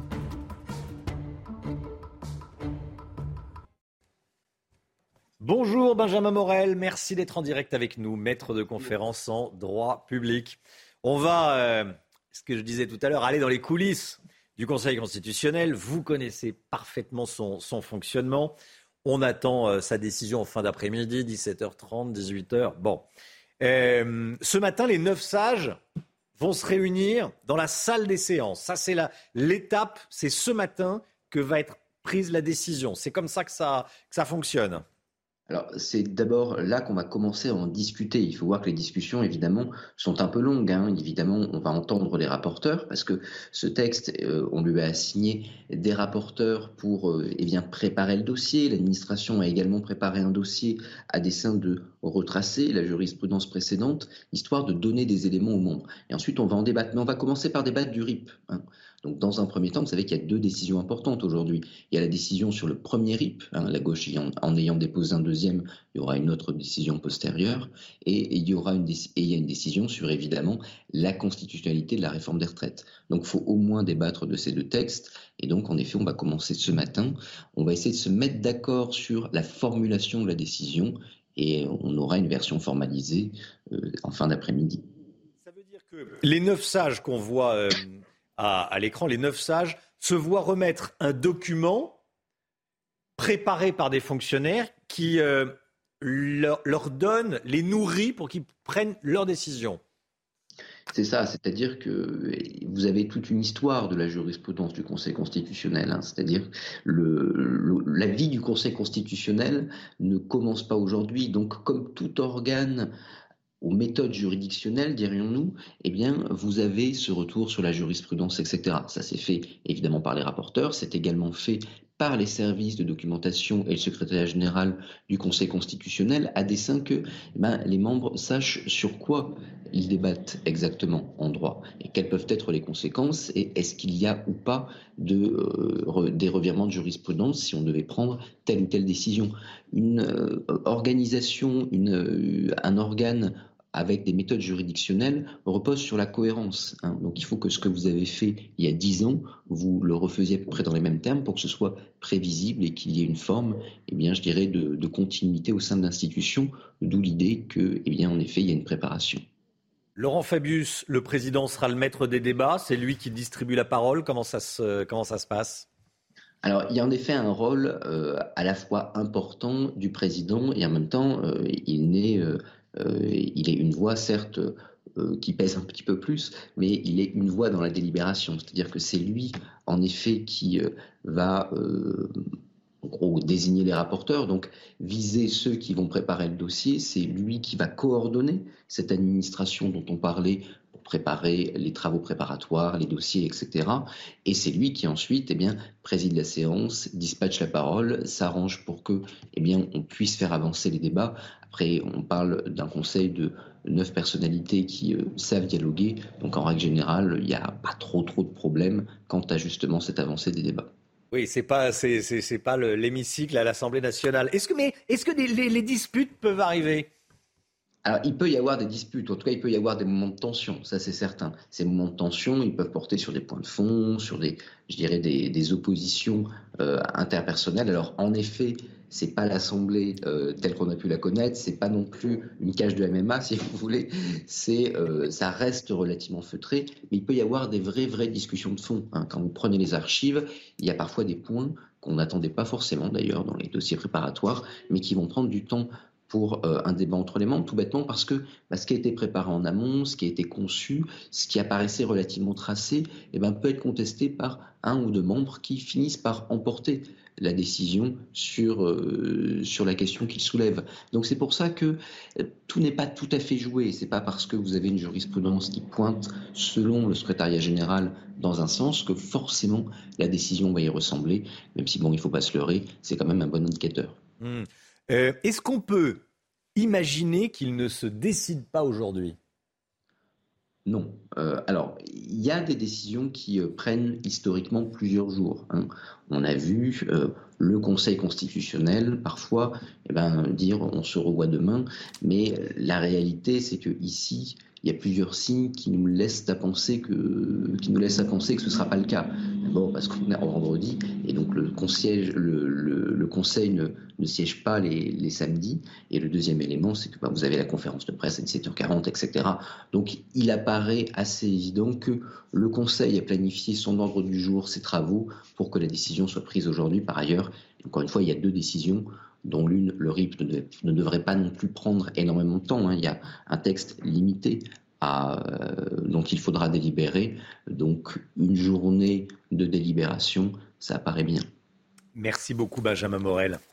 Merci d'avoir été en direct avec nous euh, ce matin. J'imagine que la journée va être longue pour vous. Hein Merci beaucoup. Bonne journée, bon courage, comme on dit. Allez, 7h18, le point info, Chana Lousteau. Aux États-Unis, un jeune homme de 21 ans a été arrêté dans l'enquête sur la fuite de documents confidentiels. L'arrestation a été filmée en direct par les télévisions américaines. Il s'appelle Jack Texera. Il est employé de la garde nationale aérienne et il pourrait comparaître aujourd'hui devant un tribunal du Massachusetts. Trois personnes sont portées disparues après une avalanche à la frontière franco-italienne dans le secteur de Tignes. Il s'agit de trois randonneurs. Leur guide a pu s'extraire de l'avalanche et rejoindre des secouristes italiens. Les opérations de recherche ont été euh, suspendues hier à 19h et elles reprendront ce matin. Nouvelle tentative de lancement de la sonde européenne JUICE direction Jupiter. Il a été reporté hier en raison d'une mauvaise météo. Le décollage est maintenant prévu à 14h14 heure française depuis le port spatial de Kourou en Guyane. Ce sera alors le début d'une odyssée de 8 ans et une fois sur place, JUICE partira en quête d'environnements habitables pour des formes de vie extraterrestres. Le gouvernement va lancer une consultation auprès des contribuables pour que chaque Français puisse dire comment il souhaite que l'argent issu des impôts soit dépensé. C'est une vraie nouveauté ou juste un coup de com', le Guillaume? Alors c'était à l'occasion hein, du lancement de la campagne pour euh, la déclaration des, revenus 2022. On rappelle que vous avez jusqu'à la fin du mois de mai ou le début du mois de juin, selon l'endroit où vous habitez, pour déclarer euh, ces revenus. À l'occasion donc euh, du lancement hier de cette campagne, Gabriel Attal, ministre des Comptes Publics, a annoncé que le gouvernement allait lancer une consultation auprès des contribuables pour que chaque Français puisse dire comment il souhaite que l'argent de ses impôts soit dépensé. En clair, hein, l'idée c'est d'organiser une sorte de sondage géant en ligne, mais aussi dans les villes et les villages, afin que chacun puisse s'exprimer sur ce qui est fait de son argent. Tout simplement, le nom de l'opération, en avoir pour mes impôts. Le gouvernement s'engage ensuite eh bien, à s'inspirer des suggestions des Français lors de l'écriture des prochains textes budgétaires. Bon, c'est vrai que pour certains, on refait quand même un peu le coup du grand débat qui avait suivi les Gilets jaunes. Alors avant de donner des idées, il faut d'abord savoir comment aujourd'hui nos impôts sont dépensés. Oui, c'est pour ça d'ailleurs que le gouvernement prévoit aussi de lancer un site sur lequel on pourra voir ce que coûtent tous les services de l'État, le prix euh, d'un kilomètre de route, d'une gare TER, a dit le ministre, mais aussi le coût de l'éducation, de l'aide médicale universelle ou encore le coût de la solidarité. Tout ça, on le sait déjà, non? Oui, c'est vrai. On connaît le budget de l'État, ses recettes, ses dépenses. On sait par exemple que l'impôt sur le revenu, c'est un quart des recettes de la France. Mais l'État veut sans doute faire passer quelques messages avec cette annonce. Hein, parce que côté dépenses, ce qui coûte le plus cher, ce sont les retraites. C'est plus d'un quart des dépenses totales du budget de l'État. Il y a ensuite la santé, puis toutes les solidarités. On dépense plus par exemple pour les allocations familiales, l'aide au logement, le chômage, le RSA, que pour l'éducation ou encore la construction de routes. C'est un choix, celui euh, du modèle social solidaire et redistributif, le fameux modèle français. Ouvrir cette consultation, eh c'est laisser penser qu'il est possible de remettre en question ce modèle, ou en tout cas de le questionner, de l'interroger, afin de savoir tout simplement si nous estimons que nous avons encore les moyens de cette générosité ou s'il faut faire d'autres choix. Reste à savoir si c'est juste pour calmer la grogne de certains contribuables ou si ces suggestions des Français seront réellement suivies des faits. Merci beaucoup, Lomique Guillot. Tiens, euh, avec Agnès Verdier-Molinier à, 7h40 ce matin, on verra que plus on paye d'impôts, moins on a d'avantages en France. C'est ce que nous dira Agnès. Vous allez voir dans, un instant. 7h21, restez bien sûr CNews, bien sûr, à parler des boîtes automatiques. Avec vous, Pierre Chasseret, de plus en plus de voitures avec une boîte auto sont vendues. Euh, est-ce que c'est intéressant la boîte auto? Est-ce qu'on consomme plus? Est-ce qu'on consomme moins? Fut un temps, on disait qu'on consommait beaucoup plus avec une boîte auto. Tous les détails sur la boîte automatique avec Pierre Chasseret dans un instant. A tout de suite. Bon réveil à tous.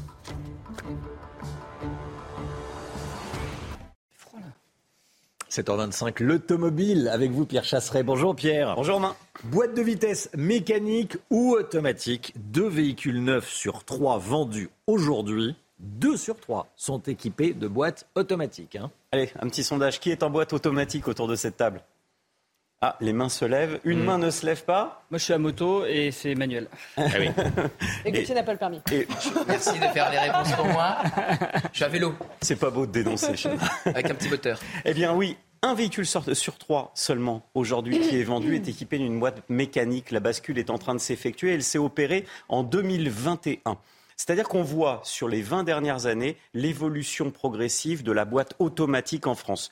8% de boîtes automatiques en 2004. On est aujourd'hui, fin 2003, on sera à deux tiers, c'est-à-dire à 65% de véhicules qui se vendent en boîte automatique. Rappelons qu'aux États-Unis, par exemple, la norme, c'est la boîte automatique. Pourquoi? Ben Parce que c'est aussi euh, la boîte plus agréable dans les bouchons notamment. Notamment, bien sûr. Il y, a, il y a quelques années, on disait que les boîtes auto consommaient plus. Qu'est-ce qu'il en est aujourd'hui?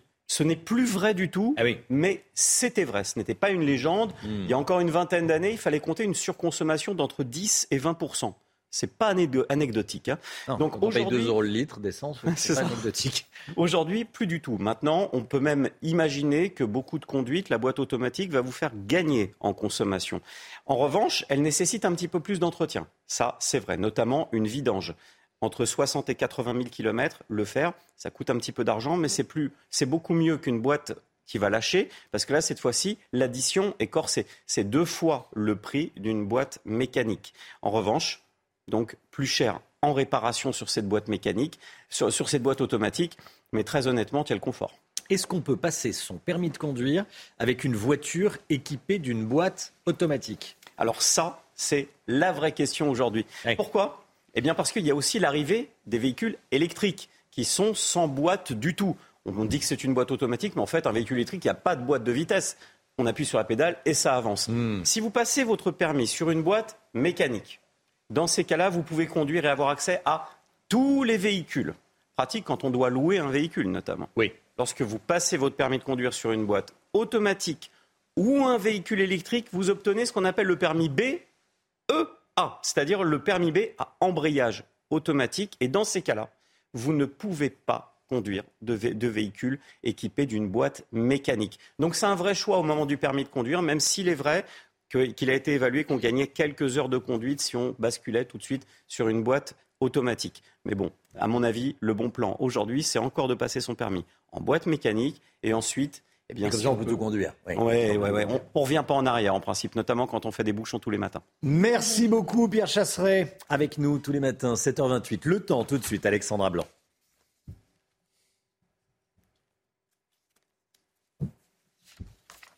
La météo avec Groupe Verlaine. Installation photovoltaïque pour réduire vos factures d'électricité. Groupe Verlaine, connectons nos énergies.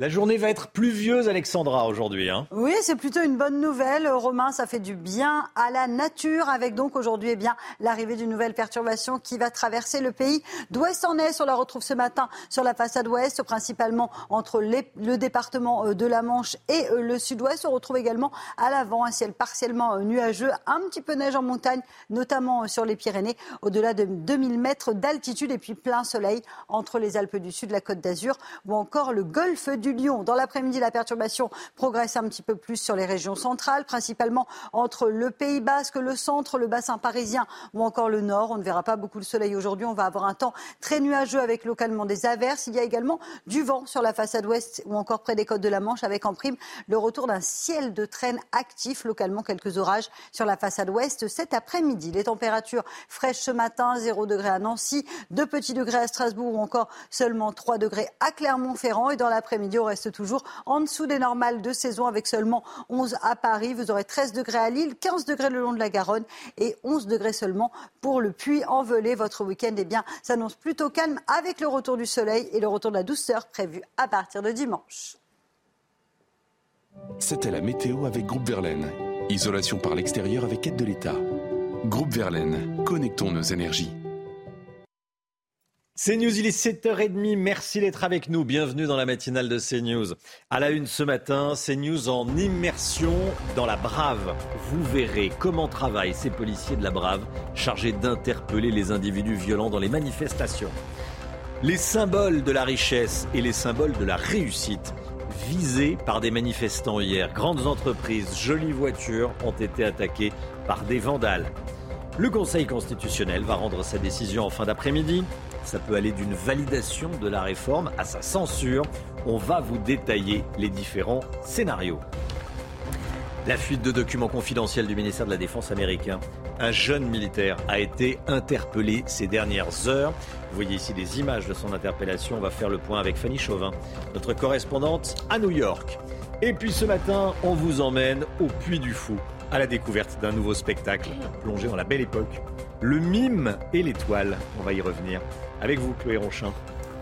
À tout à l'heure, Chloé. Ce matin, on vous emmène donc euh, au cœur d'une unité de la Brave. Nos équipes ont pu la suivre hier pendant la douzième journée de mobilisation contre la réforme des retraites. Et vous allez voir qu'à Paris, la manifestation a une nouvelle fois été marquée par des débordements. Fabrice Elsner, Olivier de Kerenfleck et Adrien Spiteri. Bouclier à la main, casque sur la tête, les policiers de la Brave ont été fortement sollicités hier dans la capitale. Les gars, oh, mettez-vous là, allez, avancez Six sections, déployées d'abord dans les rues parallèles au cortège. Ces brigades de répression des actions violentes interviennent uniquement sur ordre de la préfecture de police. Une fois les Black Blocs identifiés et les premières exactions commises, les policiers interviennent.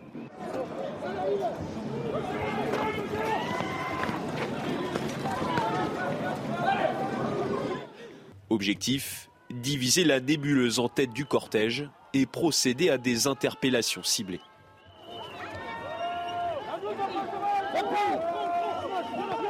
Les policiers se replacent ensuite dans les rues adjacentes.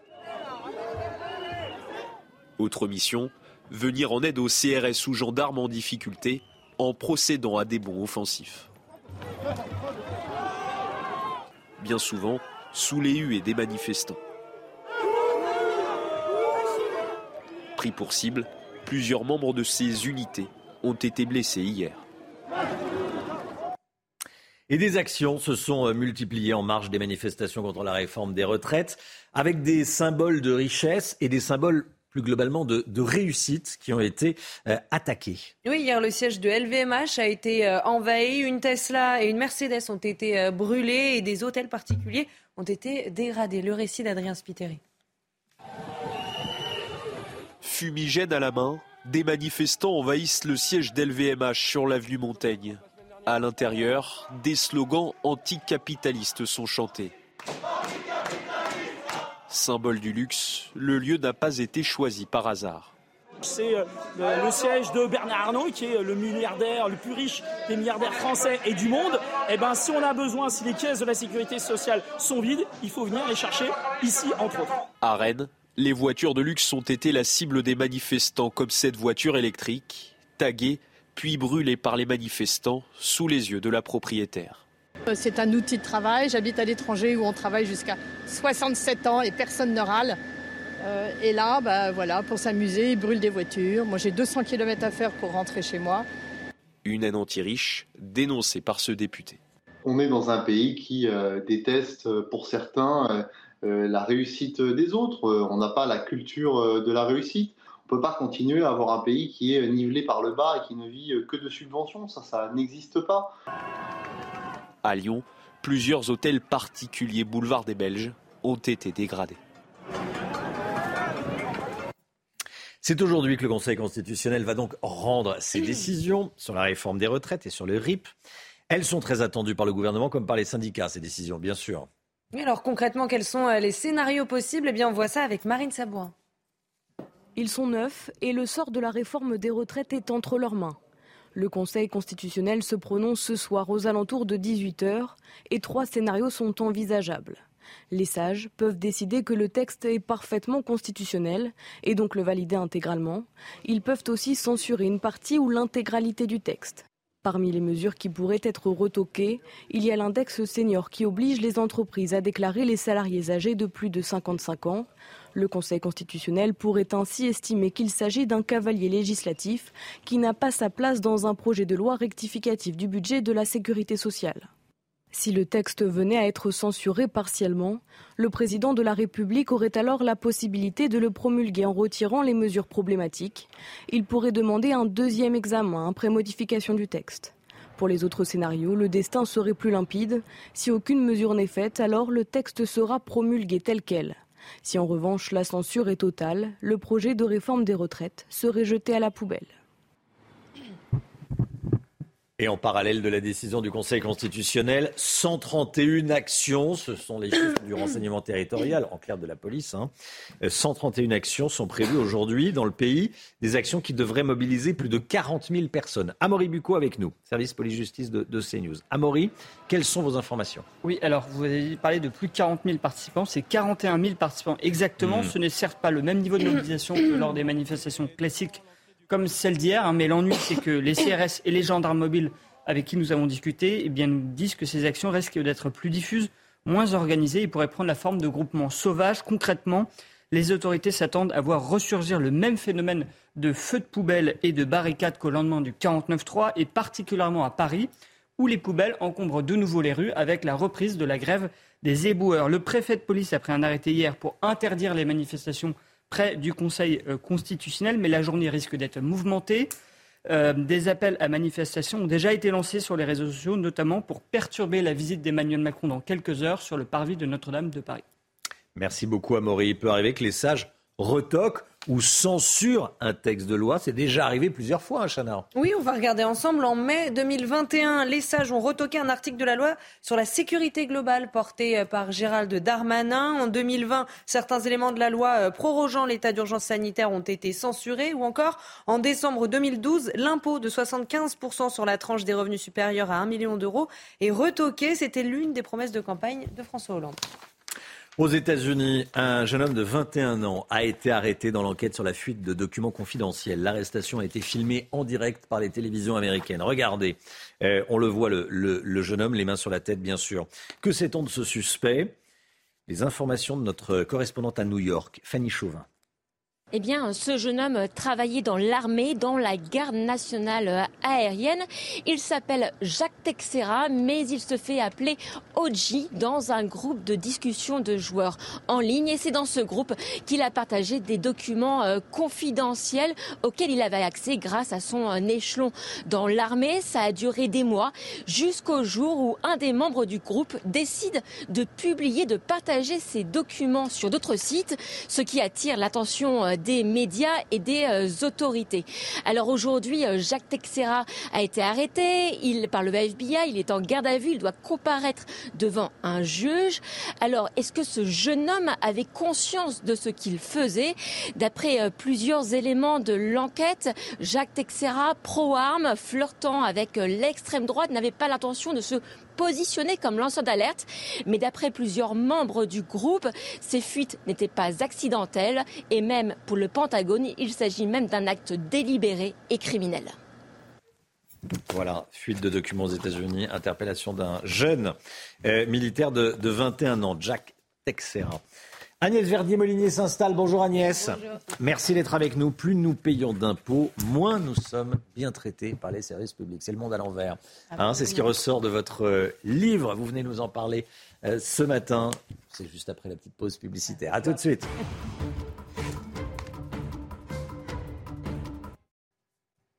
Bienvenue à tous. Merci d'être avec nous. Agnès Verdier-Molinier, dans un instant, plus nous payons d'impôts, moins nous sommes bien traités par les services publics juste après le rappel de l'info avec Chanel Housteau.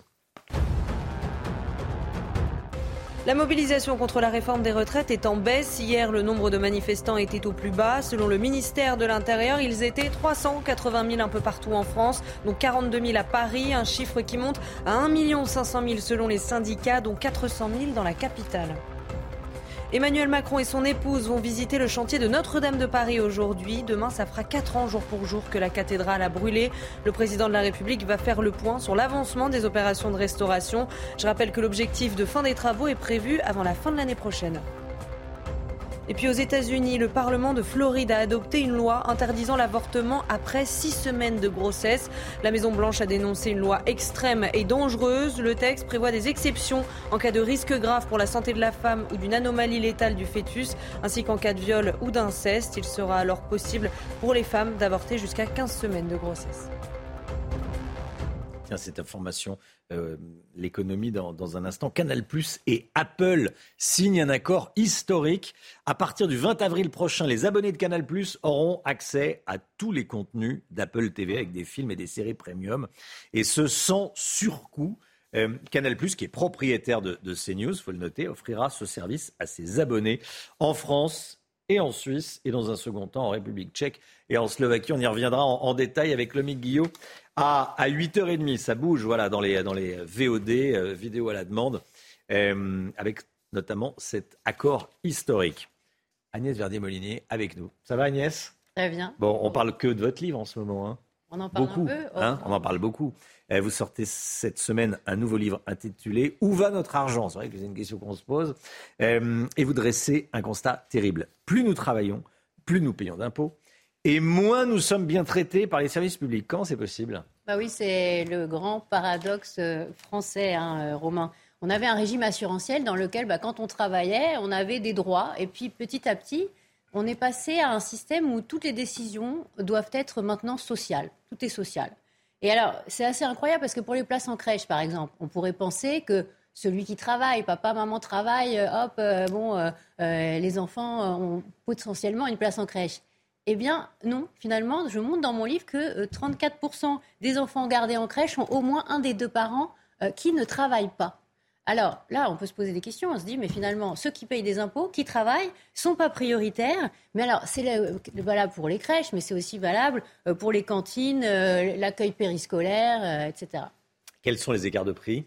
Bah, là, les écarts de prix sont assez incroyables. Hein. Quand on voit par exemple le Conservatoire de Paris, le cursus, c'est entre 76 euros par an et plus de 1100 euros par an. C'est 15 fois plus cher. Alors, vous voyez, l'écart est, incroyable. Mais pour la crèche, c'est entre 70 et 700 euros par mois. Donc là, ça fait 10 fois plus cher. Et pour la cantine, ça peut aller jusqu'à des écarts à 50 entre le moins cher et le plus cher. Alors la ville de Lyon, d'ailleurs, euh, facture les repas, et, il le dit, hein, euh, plus cher que le prix de revient. C'est-à-dire que c'est 3 euros, mais en fait, sur le temps de repas, ils créent des, des, des, activités euh, ludiques qui font que ça leur permet de faire payer plus cher à ceux qui payent le plus d'impôts, jusqu'à 7 euros par repas, alors que le repas, il revient à 3 euh, euros. D'ailleurs, aussi dans les, écoles de la ville de Lyon, euh, le temps euh, de garde après la classe, bah, le tarif il varie de 10 à 70 euros par an. Donc vraiment, tout est fait pour faire payer plus cher ceux qui en même temps travaillent et paient beaucoup plus d'impôts.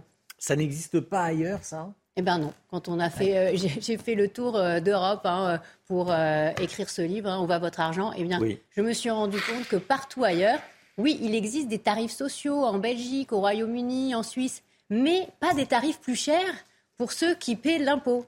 Euh, ça, c'est spécifiquement euh, français. Et donc, nous, on a euh, clairement la double peine. Alors, vous dites également que sur ces tarifs, il y a des abus. Oui, il y a des abus, parce qu'en fait, il y avait une loi de 98 qui a été passée sous mmh. Jospin. Cette loi, elle disait que pour les, services publics locaux facultatifs, on pouvait finalement avoir des, des tarifs qui augmentaient. Euh, en fonction euh, des niveaux d'impôts payés par les parents. Mais euh, en réalité, la loi encadrait et disait que les prix ne pouvaient pas être supérieurs au coût par usager de la prestation concernée. Mais en réalité, il n'y a aucun contrôle. Et finalement, c'est devenu une sorte de progressivité que tout le monde a envie d'appliquer de plus en plus. Et finalement, on se pose la question, est-ce que c'est ça qui crée euh, de la mixité, etc. Bah, c'est le contraire, parce que finalement, euh, quand on paie euh, le conservatoire plus de 1100 euros par an, bah, peut-être qu'on va trouver une offre dans le privé qui sera, moins chère. Et donc, à la fin, on crée aussi une sorte de, de, France à, deux vitesses, où d'un côté, vous avez ceux qui payent énormément d'impôts, mais à qui on dit maintenant, finalement, les services publics, c'est pas pour toi. Plus tu payes, moins tu as droit. Et le problème, c'est que ça pourrait s'étendre à d'autres services publics. Donc attention, parce que moi, je vois aujourd'hui sur ce sujet une sorte d'acharnement. Hein. D'un côté, il y a 10% des Français qui payent 70% euh, de la recette d'impôt sur le revenu, et de l'autre, c'est à eux souvent qu'on dit bah non, vous êtes trop riches, euh, allez ailleurs. N'as pas le droit de faire garder tes enfants ou, autre, voilà, Pas de place en crèche. Mm. le conservateur, bah non, mais ce sera plus cher, etc., etc. Et à la fin, ça crée aussi ce problème. Et d'ailleurs, Bercy est en train de s'y intéresser. Le sujet du consentement à l'impôt, c'est un vrai sujet, hein, parce que finalement, à la fin, bah où va l'argent, comment on l'utilise et comment on traite aussi euh, ceux qui permettent de remplir euh, les caisses publiques. Certains vont commencer à en avoir marre de payer des impôts. Pour être bah oui, c'est pour ça qu'il y a un grand plan com qui a mm. annoncé là justement pour expliquer euh, comment sont utilisés les impôts. Mais je pense qu'il va falloir y travailler très sérieusement. Merci beaucoup Agnès Verdier-Molinier. Le titre de votre livre, Où va notre argent? Où va notre argent? Voilà. Qui est, qui disponible dans les meilleures librairies. Ah oui, ça y est, ça fait depuis, deux jours, il est, il est en librairie. Voilà, on vous voit partout. Merci beaucoup. Merci Agnès Verdi-Molinier, tous les vendredis dans la, dans la matinale. 7h48, dans un instant, la politique. Le Conseil constitutionnel va rendre ses décisions aux alentours de 18h. Le RIP et la réforme des retraites. On va voir quels sont les scénarios possibles avec Gauthier Lebret. À tout de suite.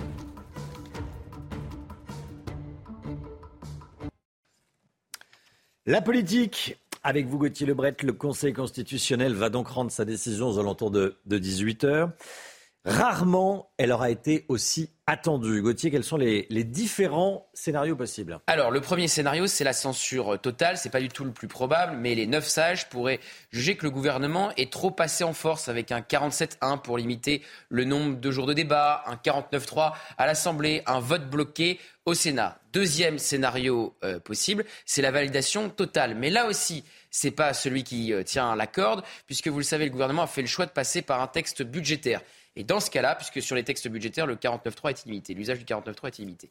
Et dans ce cas-là, eh bien, il faut que chaque article soit un article budgétaire. Or, ce n'est pas le cas du fameux article 2, l'index senior. Pareil pour le CDI senior, deux mesures en faveur de l'emploi euh, des plus âgés. On attend aussi la décision du Conseil constitutionnel sur le RIP, le référendum d'initiative partagée. Et la gauche sent bien que ça sera sans doute compliqué et qu'il sera peut-être retoqué par les sages, puisqu'elle a déposé une deuxième demande hier de référendum d'initiative partagée. Si elle est validée, cette demande, par le Conseil constitutionnel, la NUPES aura neuf mois pour trouver 5 millions de Français, 10% du corps électoral, un peu moins de 5 millions, prêts à signer leur demande de référendum. Alors, Emmanuel Macron espère que cette décision va mettre fin à la crise. Hein. C'est ce qu'il veut, ce hmm. qu'il veut croire, Romain, effectivement. La mobilisation était une nouvelle fois en baisse hier. 200 000 personnes de moins par rapport à la semaine euh, dernière. Mais surprise, l'intersyndicale restera unie. On sait que Laurent Berger, patron de la CFDT, avait dit que les mobilisations pourraient s'arrêter ce soir avec la décision euh, du Conseil constitutionnel puisqu'il est légitimiste. Laurent Berger, il va reconnaître la décision euh, des euh, neuf sages, mais il appelle à un 1er mai historique avec l'intersyndicale. Et puis, vous savez que Emmanuel Macron a proposé de recevoir les syndicats par esprit de concorde, mais pour parler d'autre chose que des retraites. Et puis, cet esprit de concorde, il n'y a pas eu recours pendant l'épisode des retraites puisqu'il a laissé sa porte fermée à l'intersyndicale. Et donc Laurent Berger a répondu qu'il était d'accord pour aller rencontrer le chef de l'État, mais qu'il fallait un délai de décence et que ça dépendait de la méthode proposée par le président de la République, tandis que euh, Sophie Binet, la nouvelle patronne de la CGT, a répondu LOL. Elle s'est fendue d'un LOL d'un LOL. D'ailleurs, pas sûr que ça soit à la hauteur euh, des euh, enjeux. Alors évidemment, Emmanuel Macron pense à l'après, à sa fameuse euh, loi travail, une loi plein emploi. Il aura besoin évidemment des syndicats autour de la table. Et puis, dans cette loi plein emploi, il pourrait réincorporer ce que le Conseil constitutionnel a censuré, l'index et le CDI senior. Pas sûr que ça soit la bonne méthode pour commencer les négociations avec les syndicats.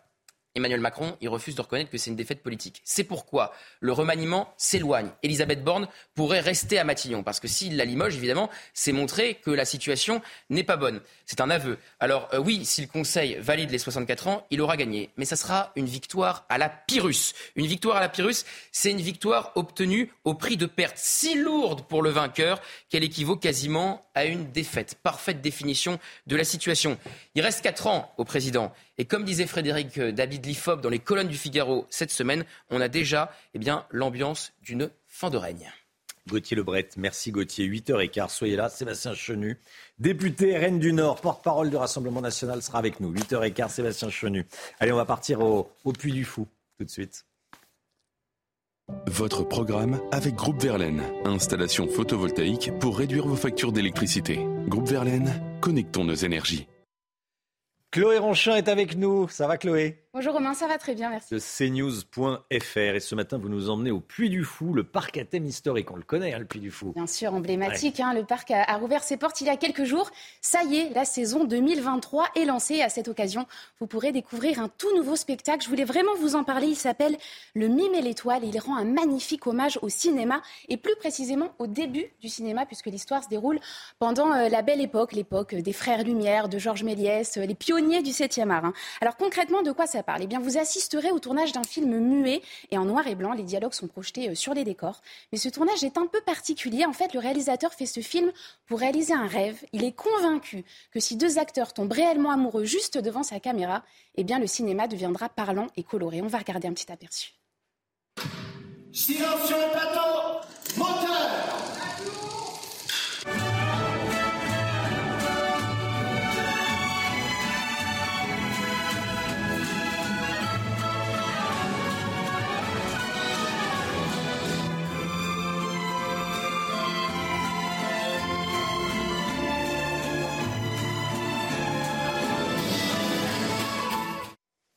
Et comme toujours avec le, avec le Puy du Fou, il y a des prouesses techniques. Hein. Oui, il y a notamment un énorme travail qui a été fait euh, sur les lumières et sur euh, les nuances de gris. Sur scène, l'illusion du noir et blanc euh, est parfaite, c'est très bluffant. Le Puy du Fou a également créé un travelling géant. Et avec ce système, le spectacle eh bien, défile littéralement sous nos yeux et sur plusieurs centaines de mètres. On va écouter à ce sujet le président du Puy du Fou, Nicolas Devilliers. Le principe de ce spectacle, c'est que nous sommes sur un tournage de cinéma et que nous allons vraiment plonger dans le film sans, trucage, sans lunettes. Nous allons vraiment euh, avoir le sentiment de traverser l'écran. Et pour cela, en fait, nous transportons le spectacle sur plus de 2 km grâce à un travelling. C'est comme si le spectateur était en fait la caméra sur un rail et qu'il se déplaçait. Mais au lieu de déplacer le spectateur, nous allons vraiment déplacer l'ensemble du spectacle. Voilà, il est très réussi, c'est poétique, romantique, très émouvant aussi. Et en plus, vous prendrez place dans un immense théâtre flambant neuf. Voilà, je précise que le Mime et l'étoile dure une trentaine de minutes. Il est joué euh, jusqu'à huit fois par jour et l'accès au spectacle est compris dans le billet d'entrée au Puy du Fou. Merci beaucoup, merci beaucoup Chloé. Nouveau spectacle 2023. Ça, ça a commencé, hein? Ça y est, ça a commencé. On peut y aller euh, dès demain. direction la Vendée. Où c'était Direction la Vendée. Merci beaucoup Chloé. C'était votre programme avec Groupe Verlaine. Isolation par l'extérieur avec aide de l'État. Groupe Verlaine, connectons nos énergies.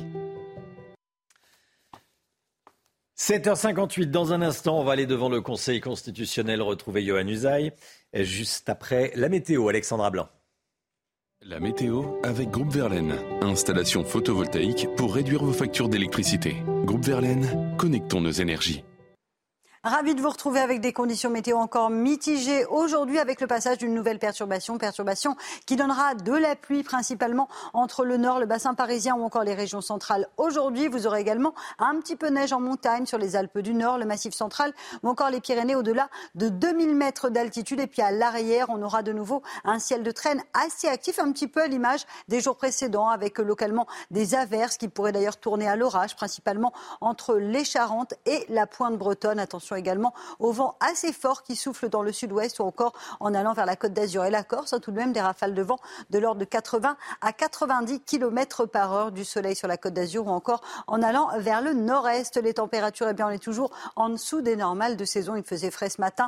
Les températures resteront un petit peu fraîches cet après-midi, seulement 11 à Paris, 12 degrés en Bourgogne, 12 degrés également du côté de Clermont-Ferrand, 15 degrés à Toulouse et vous aurez tout de même localement 20 degrés à Nice ou encore du côté de Bastia. Demain, eh bien, ce sera petit à petit l'amélioration avec l'anticyclone qui va revenir par les régions de l'ouest. Donc on aura du beau temps entre la Bretagne, l'Occitanie ou encore en allant vers le centre. En revanche, sur les régions de l'est, on a la perturbation d'aujourd'hui qui va s'évacuer, vous le voyez, entre la Normandie, la Bourgogne ou encore en allant vers les Alpes avec toujours un petit peu de neige. Le vent se maintient également autour du golfe du Lion ou encore au pied des Pyrénées avec de bonnes rafales de vent. Côté température, ça va de nouveau un petit peu remonter, 15 degrés sur le nord et 16 degrés dans le sud. La douceur devrait revenir la semaine prochaine la semaine prochaine qui s'annonce d'ailleurs printanière.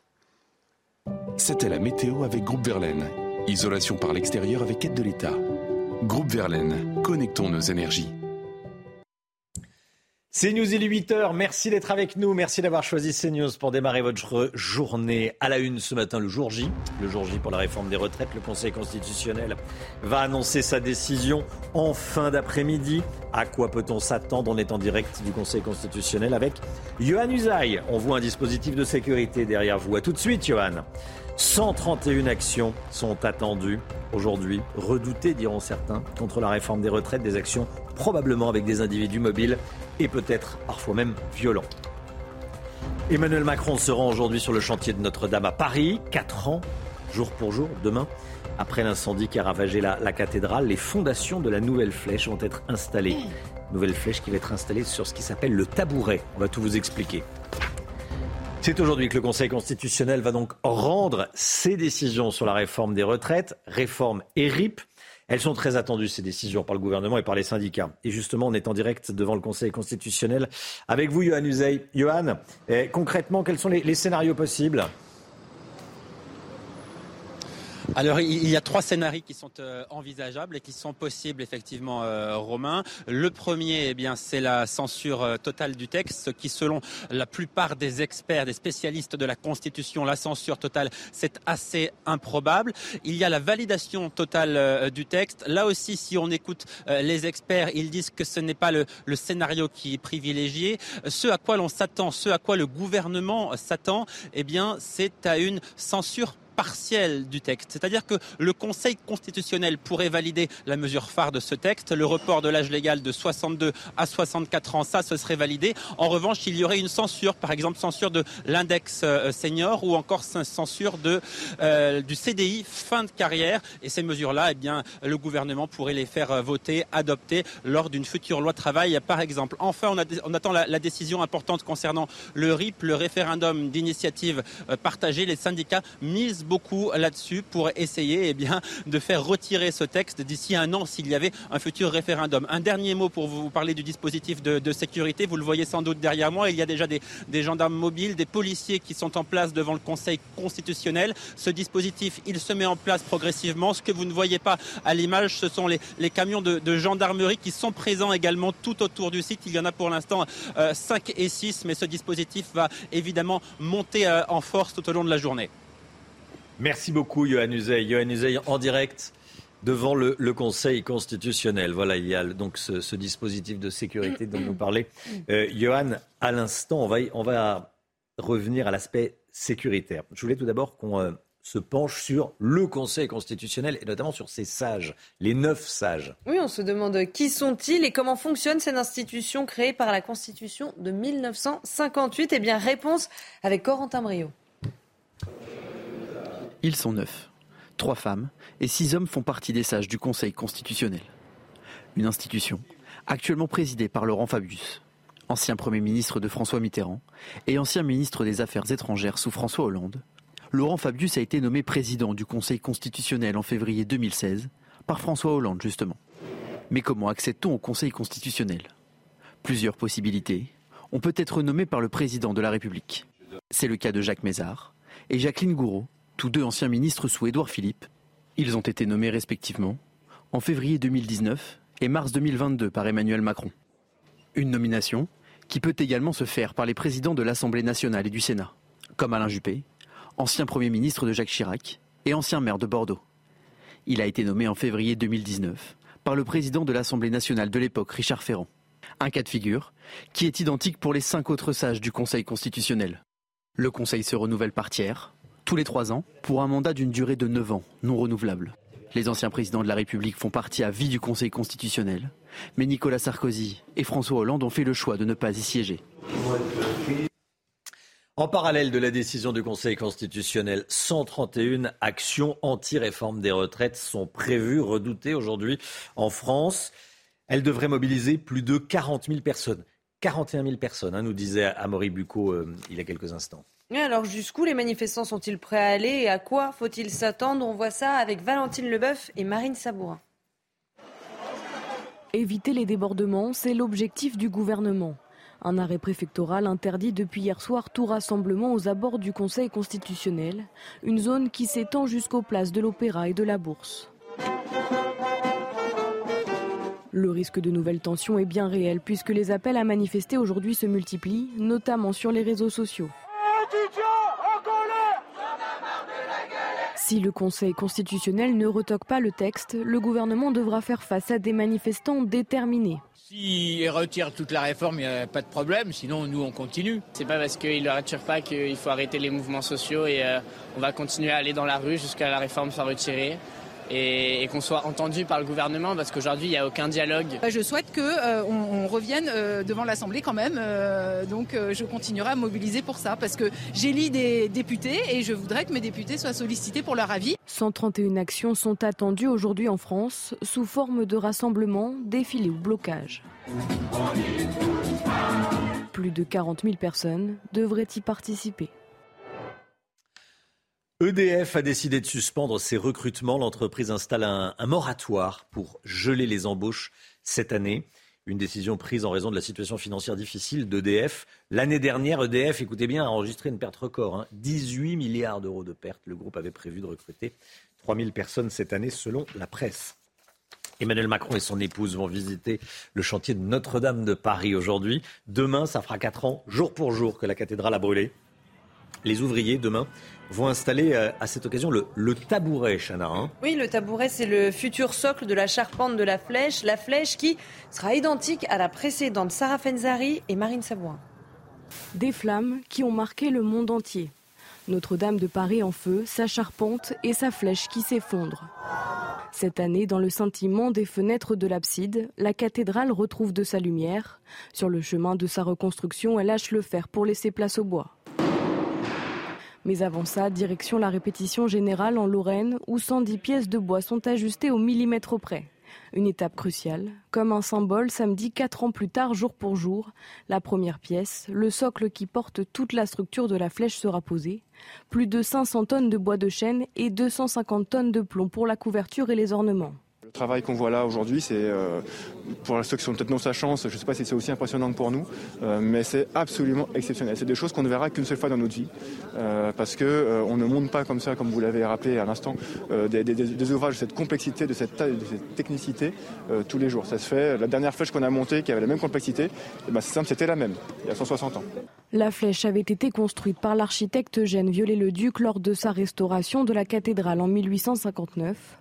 Aujourd'hui, elle est reproduite à l'identique et devrait s'élancer à nouveau dans le ciel de Paris en fin d'année.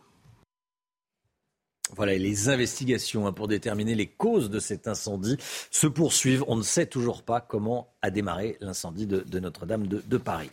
L'Italie instaure un état d'urgence face à l'arrivée de, de, migrants. Le gouvernement de Giorgia Meloni s'inquiète de l'augmentation des traversées illégales de la Méditerranée, en particulier depuis la Tunisie. Oui, 3 000 migrants sont arrivés euh, le week-end dernier et plus de 30 000 depuis euh, le début de l'année. Francesco euh, De Remigis, journaliste italien, était en direct avec nous à 6h45 et il nous a expliqué comment étaient pris en charge les migrants sur le sol italien.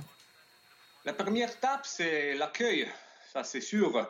Et l'accueil, normalement, il va arriver en Sicile. Le problème, c'est qu'il y a un seul hotspot en Sicile, à Lampedusa surtout, et ça a une capacité euh, de 500 hum, personnes normalement, mais euh, euh, plusieurs, plusieurs fois dans les derniers jours, il arrivé à, à accueillir 2500, 3000 personnes. Donc, c'est un peu difficile de gérer un nombre immédiatement si grand. Et après, il y a une, une décision, une décision sur les futurs de ces migrants. Voilà, Francesco De Remigis qui était en direct avec nous à 7h moins le quart ce matin. On va en parler d'ailleurs dans un instant avec, euh, Sébastien Chenu, hein, député RN du Nord, porte-parole du Rassemblement national, qui sera sur le plateau de la matinale, invité euh, politique de la matinale ce matin. Restez bien sur CNews, on se retrouve dans quelques instants, juste après la petite pause pub. À tout de suite.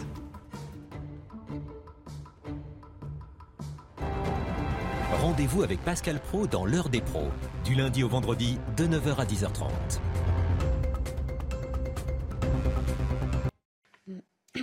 C'est News, il est 8h15. Bienvenue à tous et merci d'être avec nous. Dans un instant, on sera avec Sébastien Chenu, député Rassemblement national du Nord, vice-président de l'Assemblée nationale et vice-président du RN. Mais tout d'abord, c'est le point info avec vous, Chana Lousteau.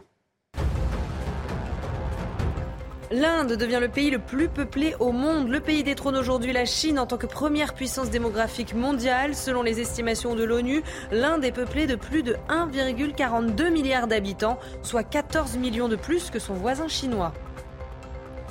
Trois personnes sont toujours portées disparues après une avalanche à la frontière franco-italienne dans le secteur de Tignes. Il s'agit de trois randonneurs. Leur guide a pu s'extraire de l'avalanche et rejoindre des secouristes italiens. Les opérations de recherche ont été suspendues hier à 19h et elles reprendront ce matin. Nouvelle tentative de lancement de la sonde européenne JUICE direction Jupiter. Il a été reporté hier en raison d'une mauvaise météo. Le décollage est maintenant prévu à 14h14 heure française depuis le port spatial de Kourou en Guyane. Ce sera alors le début d'une odyssée de 8 ans. Et une fois sur place, JUICE partira en quête d'environnement habitable pour des formes de vie extraterrestres. Sébastien Chenu est l'invité de la matinale. Merci d'être avec nous ce matin, Sébastien Chenu. C'est le jour J pour la, réforme des retraites. Le Conseil constitutionnel rend sa décision aujourd'hui, en fin d'après-midi. A priori, si le texte est validé, si le texte est validé ce soir par le Conseil constitutionnel, est-ce que vous vous soumettrez à la décision des sages? Nous, on respecte les institutions, donc euh, on va prendre acte d'une décision du Conseil constitutionnel. Si c'est une validation, on peut considérer qu'effectivement le texte est validé, ce qui ne ferme pas le débat. Ça ne veut pas dire que parce que le Conseil constitutionnel a jugé en droit, pas sur le fond, eh bien le débat sur le fond de la réforme des retraites est fermé. Nous, on considère que c'est un débat qu'on continuera de porter. Marine Le Pen continuera de le porter puisqu'elle en fera euh, un des éléments de sa campagne présidentielle si elle est candidate, c'est-à-dire qu'elle abrogera cette réforme des retraites. Mais la contestation, euh, le elle fond du un débat, retour à 62 ans. Si les oui, elle, oui elle, proposera qu'avec 40 annuités, si vous avez commencé à, à, travailler avant 20 ans, avec 40 annuités, vous puissiez partir à 60 ans, jusqu'à 62 ans et jusqu'à 42 annuités. elle proposera ça, c'est pas un mystère, c'est un enjeu de société. On en a calculé le coût. On sait que c'est possible de le financer. On sait que c'est un choix de société fondamentalement différent euh, de celui euh, d'Emmanuel Macron, mais le débat sur les retraites n'est pas fini parce que en droit, le Conseil constitutionnel dirait mmh. euh, effectivement les règles ont été respectées. Le fond du débat demeure. Mais vous ne faites pas partie de ceux qui jouent la petite musique euh, qui consiste à dire que la décision du Conseil constitutionnel sera une décision politique. Non, le Conseil constitutionnel, il juge en droit. La composition du hmm. Conseil constitutionnel pourrait éventuellement faire débat. C'est-à-dire que euh, les membres, de, les sages, ce qu'on appelle les neuf sages, ils sont nommés par le pouvoir politique et globalement, ils sont tous dans un système de pensée euh, qui est pseudo-macroniste ou hmm. totalement macroniste. Mais ça, c'est un autre débat. La composition du Conseil constitutionnel, on peut la voir, il n'y a pas de raison de ne pas en parler. Mais je ne sais pas s'ils sont impartiaux. En tous les cas, ils ont une coloration euh, intellectuelle, mais ils ne jugent pas le fond. De toute façon, ils jugent le droit. Euh, donc, je pense que ce débat, on peut le tenir, mais ce n'est pas euh, le, fond du problème aujourd'hui, j'allais dire, parce que de toute façon, aujourd'hui, on ne parle pas du fond, on juge de la technique. En fait, les membres du Conseil constitutionnel, ils vous disent si l'index senior, ça avait sa place dans ce texte ou pas, mmh. s'il y avait de la sincérité budgétaire ou pas, si les règles étaient respectées ou pas, mais ils ne jugent pas de la pertinence de la retraite à 64 ans. Nous, on considère que la retraite à 64 ans proposée par Emmanuel Macron, non seulement n'est pas pertinente, euh, mais qu'elle euh, coûte beaucoup euh, en vie, en effort et en finance aux Français le Conseil constitutionnel qui devra également se prononcer sur l'idée d'un référendum, le RIP. Euh, S'il est validé, 4 800 000 signatures euh, devront être récoltées en, neuf mois. Est-ce que vous y croyez?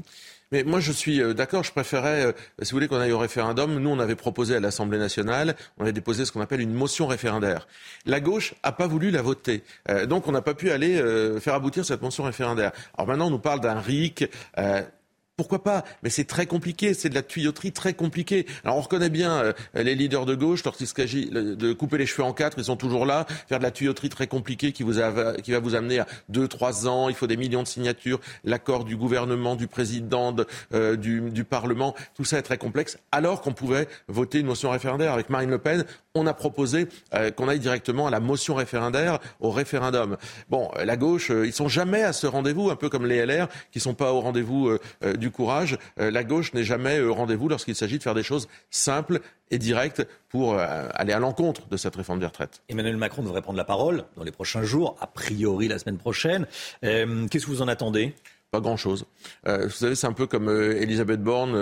j'allais dire, Elisabeth Borne, c'est encéphalogramme plat. Quoi. Elle reçoit les leaders politiques, les responsables d'élus, pour ne rien leur dire pour leur dire on va ralentir l'activité du Parlement. Mais les, difficultés des Français, elles ralentissent pas. Marine Le Pen est allée la voir en lui disant mais dites donc l'inflation qui explose, il va falloir prendre des mesures. Vous allez avoir besoin du Parlement. Euh, la sécurité, l'insécurité euh, qui explose, on en voit euh, par exemple à, Marseille en particulier, mais c'est dans toute la France. Il va falloir prendre des mesures. Et vous nous dites non, on va ralentir parce qu'on ne trouve pas de majorité. Donc à un moment, la machine se grippe, la machine est bloquée par la faute d'Emmanuel Macron, l'incompétence d'Elisabeth Borne, mais la faute politique d'Emmanuel Macron, il va falloir en sortir. Elisabeth Borne ne semble pas vouloir quitter Matignon.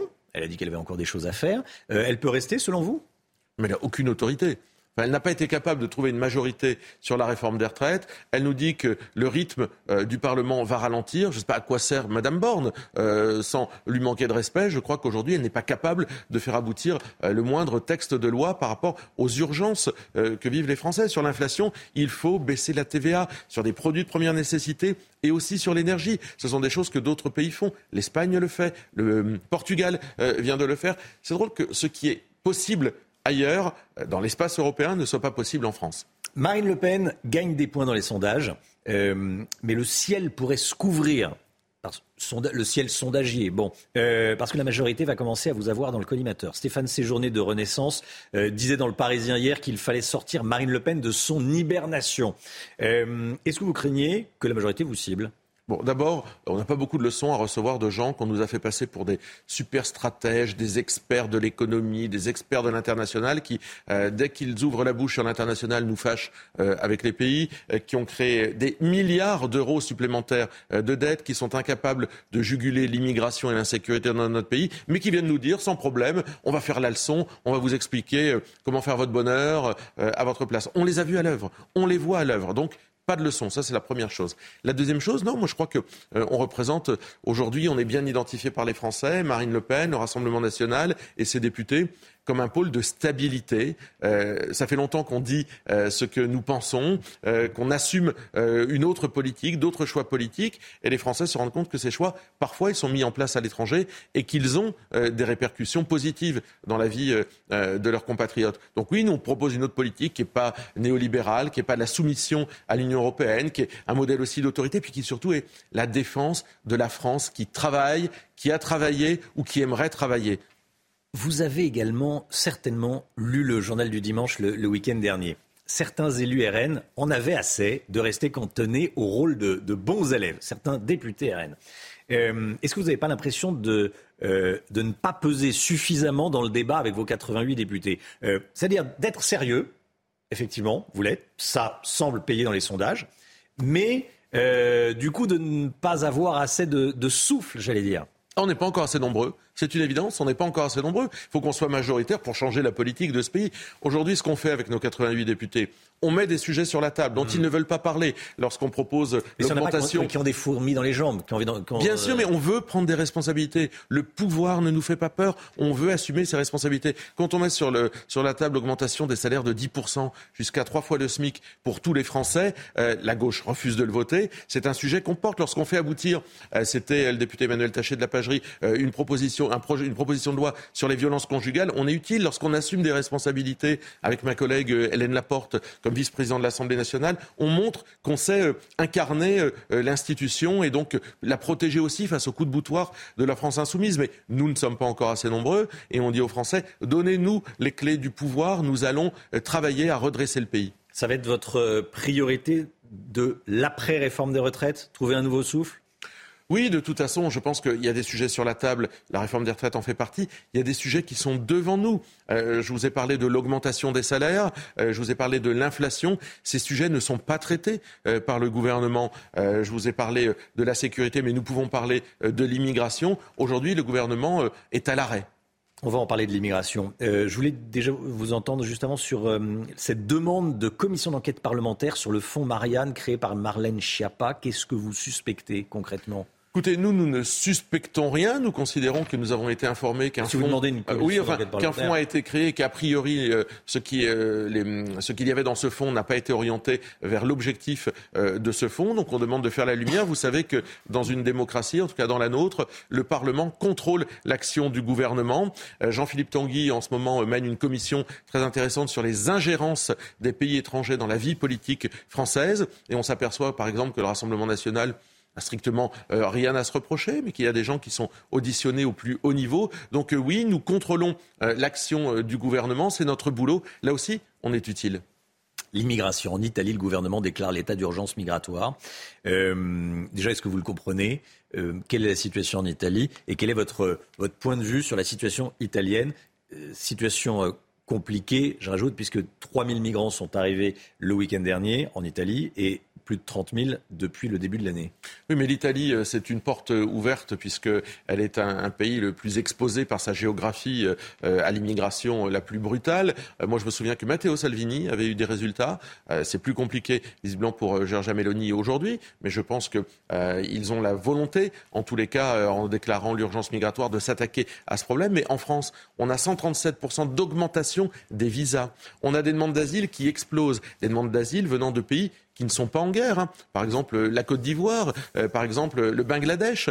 Euh, c'est ce qui euh, provoque aujourd'hui le fait que les Français, je crois, ne supportent plus le fait de devoir faire de la place toujours pour des gens qui arrivent pour des raisons économiques ou familiales. 30%, je crois, 50% pardon, de l'immigration, elle est pour des raisons familiales dans notre pays.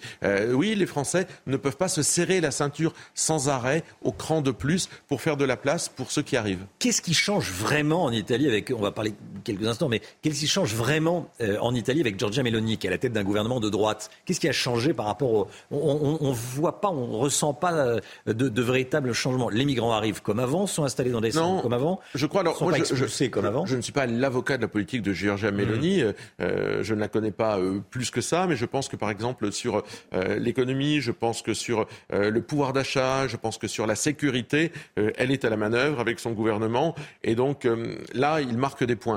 Euh, c'est plus difficile sur l'immigration parce qu'elle a fait des choix qui sont ceux euh, de rester euh, soumise probablement à l'Union européenne, quand nous, avec Marine Le Pen, nous proposons de donner la parole aux Français sur l'immigration. pour combien de temps, combien de temps on peut se maintenir, comment on acquiert la nationalité française, tout ça, c'est dans notre proposition de référendum et on veut interroger les Français. Sébastien Chenu, 64% des, des Français veulent stopper l'immigration extra-européenne en France. Hein. Euh, oui, bien sûr. Euh, sondage CSA pour CNews qu'on dévoilait, qu'on dévoilait hier aux, téléspectateurs de CNews. Emmanuel Macron a de son côté annoncé qu'il allait réagencer le projet de loi immigration. Il ne prend pas le sujet au sérieux, selon vous?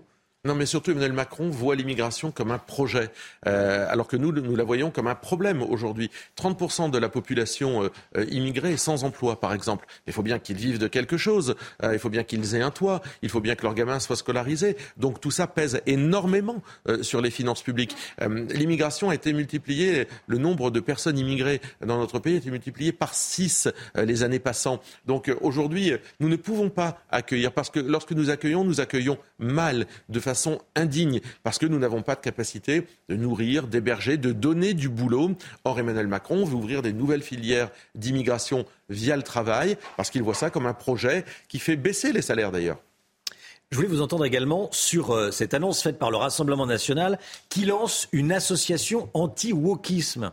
Alors qu'est-ce que c'est? Vous savez, le wokisme, vous savez ce que c'est? C'est une, moi j'appelle ça la philosophie du caprice. C'est-à-dire, c'est la déconstruction euh, de, modèles, la déconstruction euh, de, traditions, euh, qui puisse sa source, à la, sa source à la fois dans une sorte de religiosité américaine, racialiste, et dans laquelle on, on, donne des nouvelles hiérarchies dans la société, et dans laquelle, il faut bien le dire, des minorités deviennent finalement les, ceux qui dictent la norme. moi, je crois que chacun doit être respecté dans une société, mais c'est l'inverse de l'universalisme, le wokisme. C'est-à-dire que c'est le droit perpétuel des minorités ou euh, c'est l'offense perpétuelle. Tout le monde se sent offensé. Vous êtes petit, grand, gros, blanc, rouge, jaune, euh, homo, hétéro. Vous êtes perpétuellement offensé et vous voyez tout comme une domination euh, de la société. Vous la voyez dans le langage, vous la voyez dans les vidéos, à Disney par exemple. Il ne faut plus que le prince charmant embrasse la belle au bois dormant parce que c'est un viol. Les vers de Ronsard qui sont qualifiés de viol et d'atteinte à la liberté de la femme Donc vous voyez, c'est une façon de normer euh, la société qui me paraît particulièrement dangereuse. Sébastien Chenu, vous étiez avant euh, président de l'association Guélib, qui était une association de défense des homosexuels, association de droite. Hein. Euh, est-ce qu'il n'y avait pas une part de wokisme quand vous l'inverse. ça C'est l'inverse, c'est l'universalisme, c'est-à-dire l'égalité des droits, donner euh, aux gens la pleine égalité des droits, la possibilité de, se marier euh, lorsqu'on est en couple. C'est l'universalisme. Le wokisme, c'est pas la défense de minorité. C'est exactement l'inverse de cela. C'est-à-dire que c'est l'inverse du communautarisme, ce que nous avions entrepris avec Galib il y a quelques années. Et moi, je pense que le wokisme, avec derrière la théorie du genre, l'écriture inclusive, fait peser de graves déséquilibres euh, sur notre société. Moi, je suis favorable à l'égalité des droits. Je me suis toujours battu pour l'égalité des droits. Je continuerai à le faire. Mais je pense que le wokisme, c'est pas l'égalité des droits. Je voulais vous entendre également, ça sera ma dernière question, euh, sur le rappeur Medine, qui se produira bien à Clermont-Ferrand demain soir. Lors de précédents shows, il avait lancé dans le public des piñatas à l'effigie de députés euh, et d'élus RN, comme la députée Edwige Diaz. Le groupe RN du Conseil régional Auvergne-Rhône-Alpes avait demandé au préfet du Puy-de-Dôme d'annuler le concert de, de Médine. Est-ce que vous regrettez que ce, que ce chanteur, que ce rappeur puisse se produire demain? Moi, ce que je regrette, c'est que des collectivités, et je crois que c'est le cas aussi de la Normandie, euh, accueillent euh, Médine, euh, le subventionnent, le financent finalement, alors qu'il a des propos qui sont parfaitement scandaleux, indignes. Ceux, vous les avez rappelés sur Edwige Diaz, sont d'une violence insensée. heureusement que ce n'est pas le Rassemblement national qui tient ce genre de propos sur des députés de la majorité ou de gauche, parce qu'on entendrait tout le monde hurler. Donc nous, on se tient bien, on défend les libertés des Français, mais on demande qu'en retour, des gens qui se tiennent mal soient sanctionnés. Médine en fait partie. C'est un agent euh, de l'islamisme, Médine. Rappelons-nous euh, euh, ses propos dans ses chansons. Il voulait crucifier, je crois, les chrétiens, les laïcars plus exactement. Médine est un agent de l'islamisme. Il est un agent de la violence symbolique qui malheureusement souvent aboutit à de la violence physique. Sébastien Chenu, député RN du Nord, vice-président de l'Assemblée nationale et vice-président du RN, était avec nous ce matin dans la matinale. Merci, Sébastien Chenu d'être venu ce matin. Bonne journée à vous. La matinale qui continue tout de suite.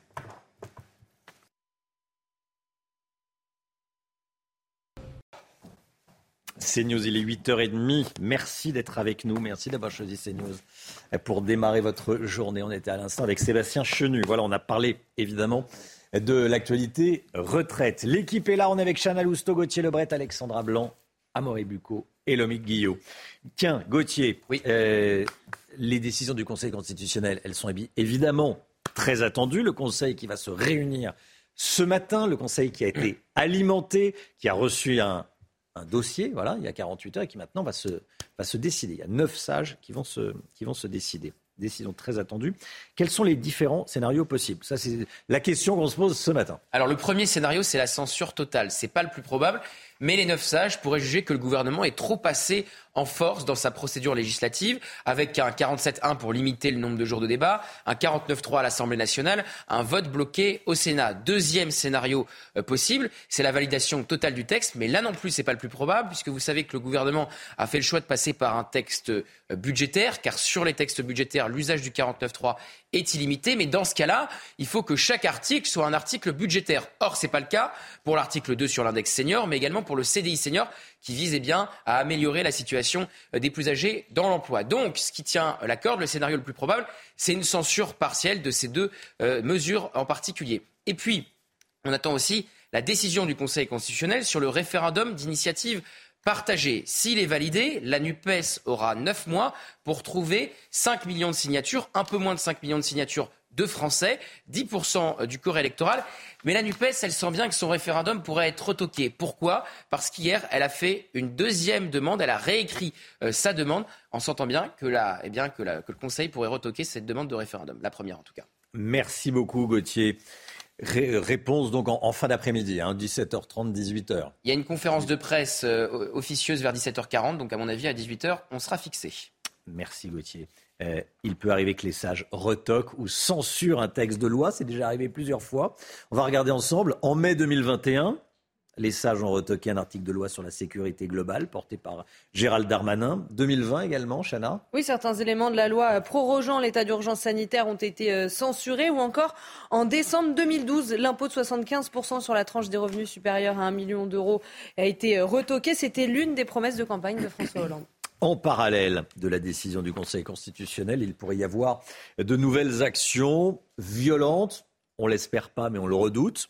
Les euh, services de renseignement de la, police parlent de 131 actions un peu partout sur le, un peu partout sur le territoire. Amaury Bucco, quelles sont vos informations ce matin? Et l'autre chiffre romain, c'est le chiffre de 41 000 participants prévus. Ce n'est certes pas le même niveau de mobilisation que lors des manifestations classiques comme celle d'hier, mais l'ennui, nous ont expliqué des CRS et des gendarmes mobiles, c'est que ces actions risquent d'être diffuses, moins organisées et pourraient prendre la forme de regroupements sauvages. Concrètement, les autorités s'attendent à voir ressurgir le même phénomène euh, de feux de poubelle ou de barricades qui avait eu lieu au lendemain du 49-3, et particulièrement à Paris, où euh, les poubelles encombrent de nouveau les rues avec la reprise eh bien, des grèves des éboueurs. Le préfet de police de Paris, Laurent Nunez, a pris un arrêté hier pour interdire toute manifestation autour du Conseil constitutionnel jusqu'à demain. Mais la journée risque d'être mouvementée. Euh, des appels à manifester ont déjà été euh, lancés sur les réseaux sociaux pour perturber la visite d'Emmanuel Macron ce matin à 10h sur le parvis de Notre-Dame de Paris. Amaury Bucco, merci beaucoup Amaury. Euh, concernant la lutte contre les débordements, dans quelques minutes, on va vous diffuser un document exceptionnel signé Sandra Buisson de la rédaction de CNews, bien sûr. Comment les drones pourraient aider les forces de l'ordre Ça sera dans, quelques minutes. Des actions se multiplient en marge des manifestations contre la réforme des retraites et les symboles de richesse et plus globalement euh, les symboles de réussite sont de plus en plus attaqués. Oui, hier, le siège de LVMH a été envahi. Une Tesla et une Mercedes ont été euh, brûlées et des hôtels particuliers ont été dégradés. Le récit est signé euh, Adrien Spiteri. Fumigène à la main, des manifestants envahissent le siège d'LVMH sur l'avenue Montaigne. À l'intérieur, des slogans anticapitalistes sont chantés. Symbole du luxe, le lieu n'a pas été choisi par hasard. C'est euh, le siège de Bernard Arnault, qui est le milliardaire le plus riche des milliardaires français et du monde. Et eh ben, si on a besoin, si les caisses de la sécurité sociale sont vides, il faut venir les chercher ici, entre autres. À Rennes, les voitures de luxe ont été la cible des manifestants, comme cette voiture électrique, taguée puis brûlé par les manifestants sous les yeux de la propriétaire.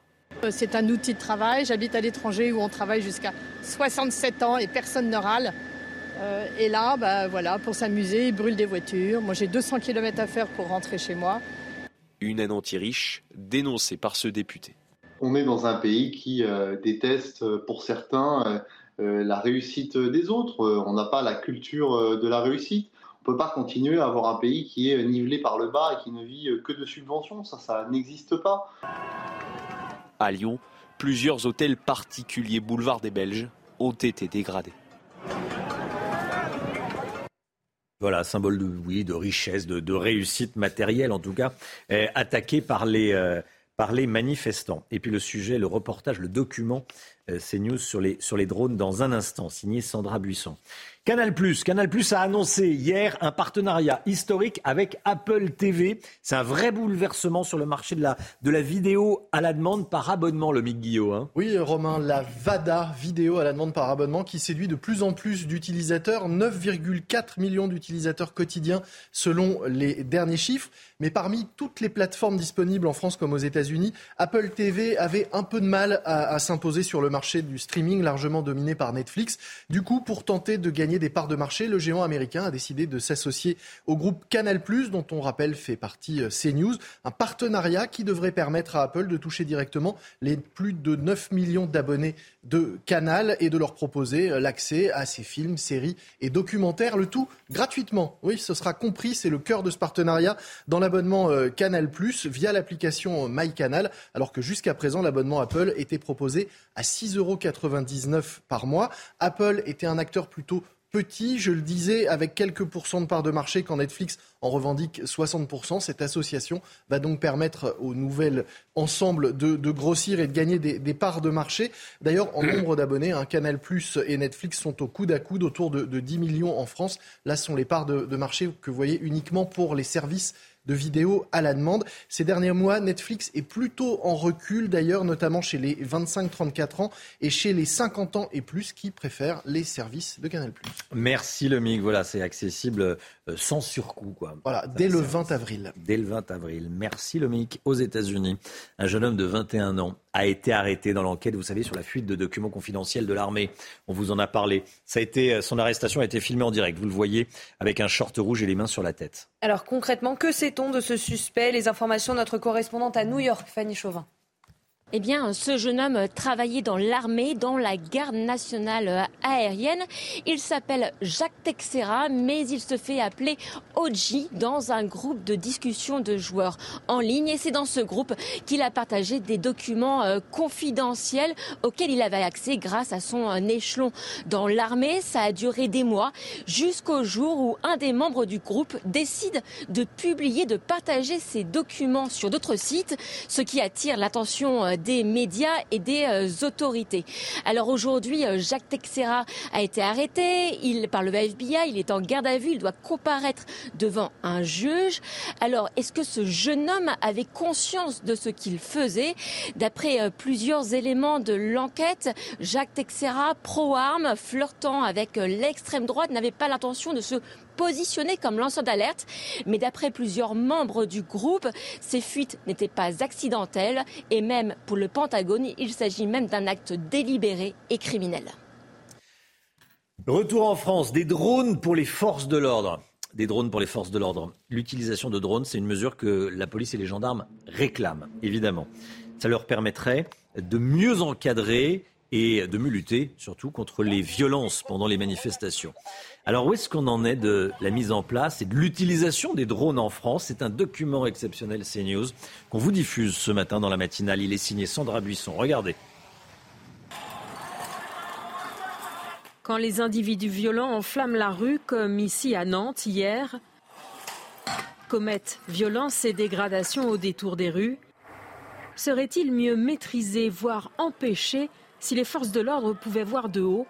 Avec des drones présentés par le ministre de l'Intérieur comme un outil essentiel au maintien de l'ordre.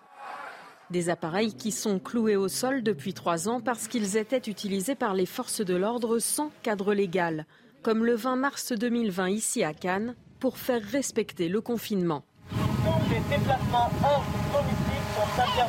Ou ce 6 avril 2019, 21e samedi de mobilisation des Gilets jaunes.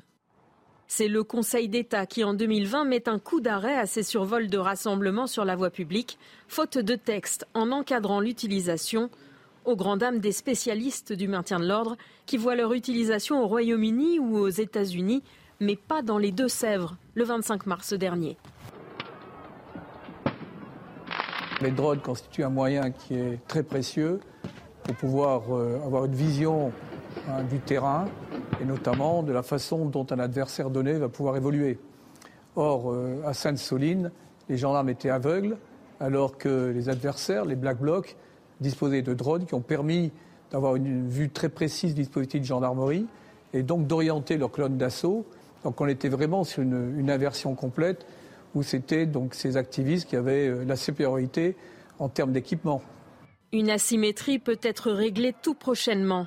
Prévu dans une loi de 2021, l'usage des drones a été quasi intégralement validé par le Conseil constitutionnel en 2022. Le ministre, il y a quelques jours seulement, ne cachait pas son optimisme.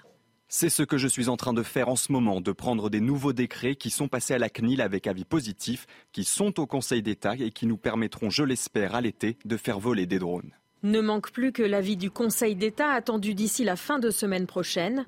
S'il est favorable, les drones pourront redécoller en maintien de l'ordre notamment. Mais pour quelle utilité? Sur autorisation du préfet, lorsque les rassemblements sur la voie publique peuvent entraîner de graves troubles à l'ordre public, ils serviront à guider en direct les manœuvres des policiers et gendarmes sur le terrain.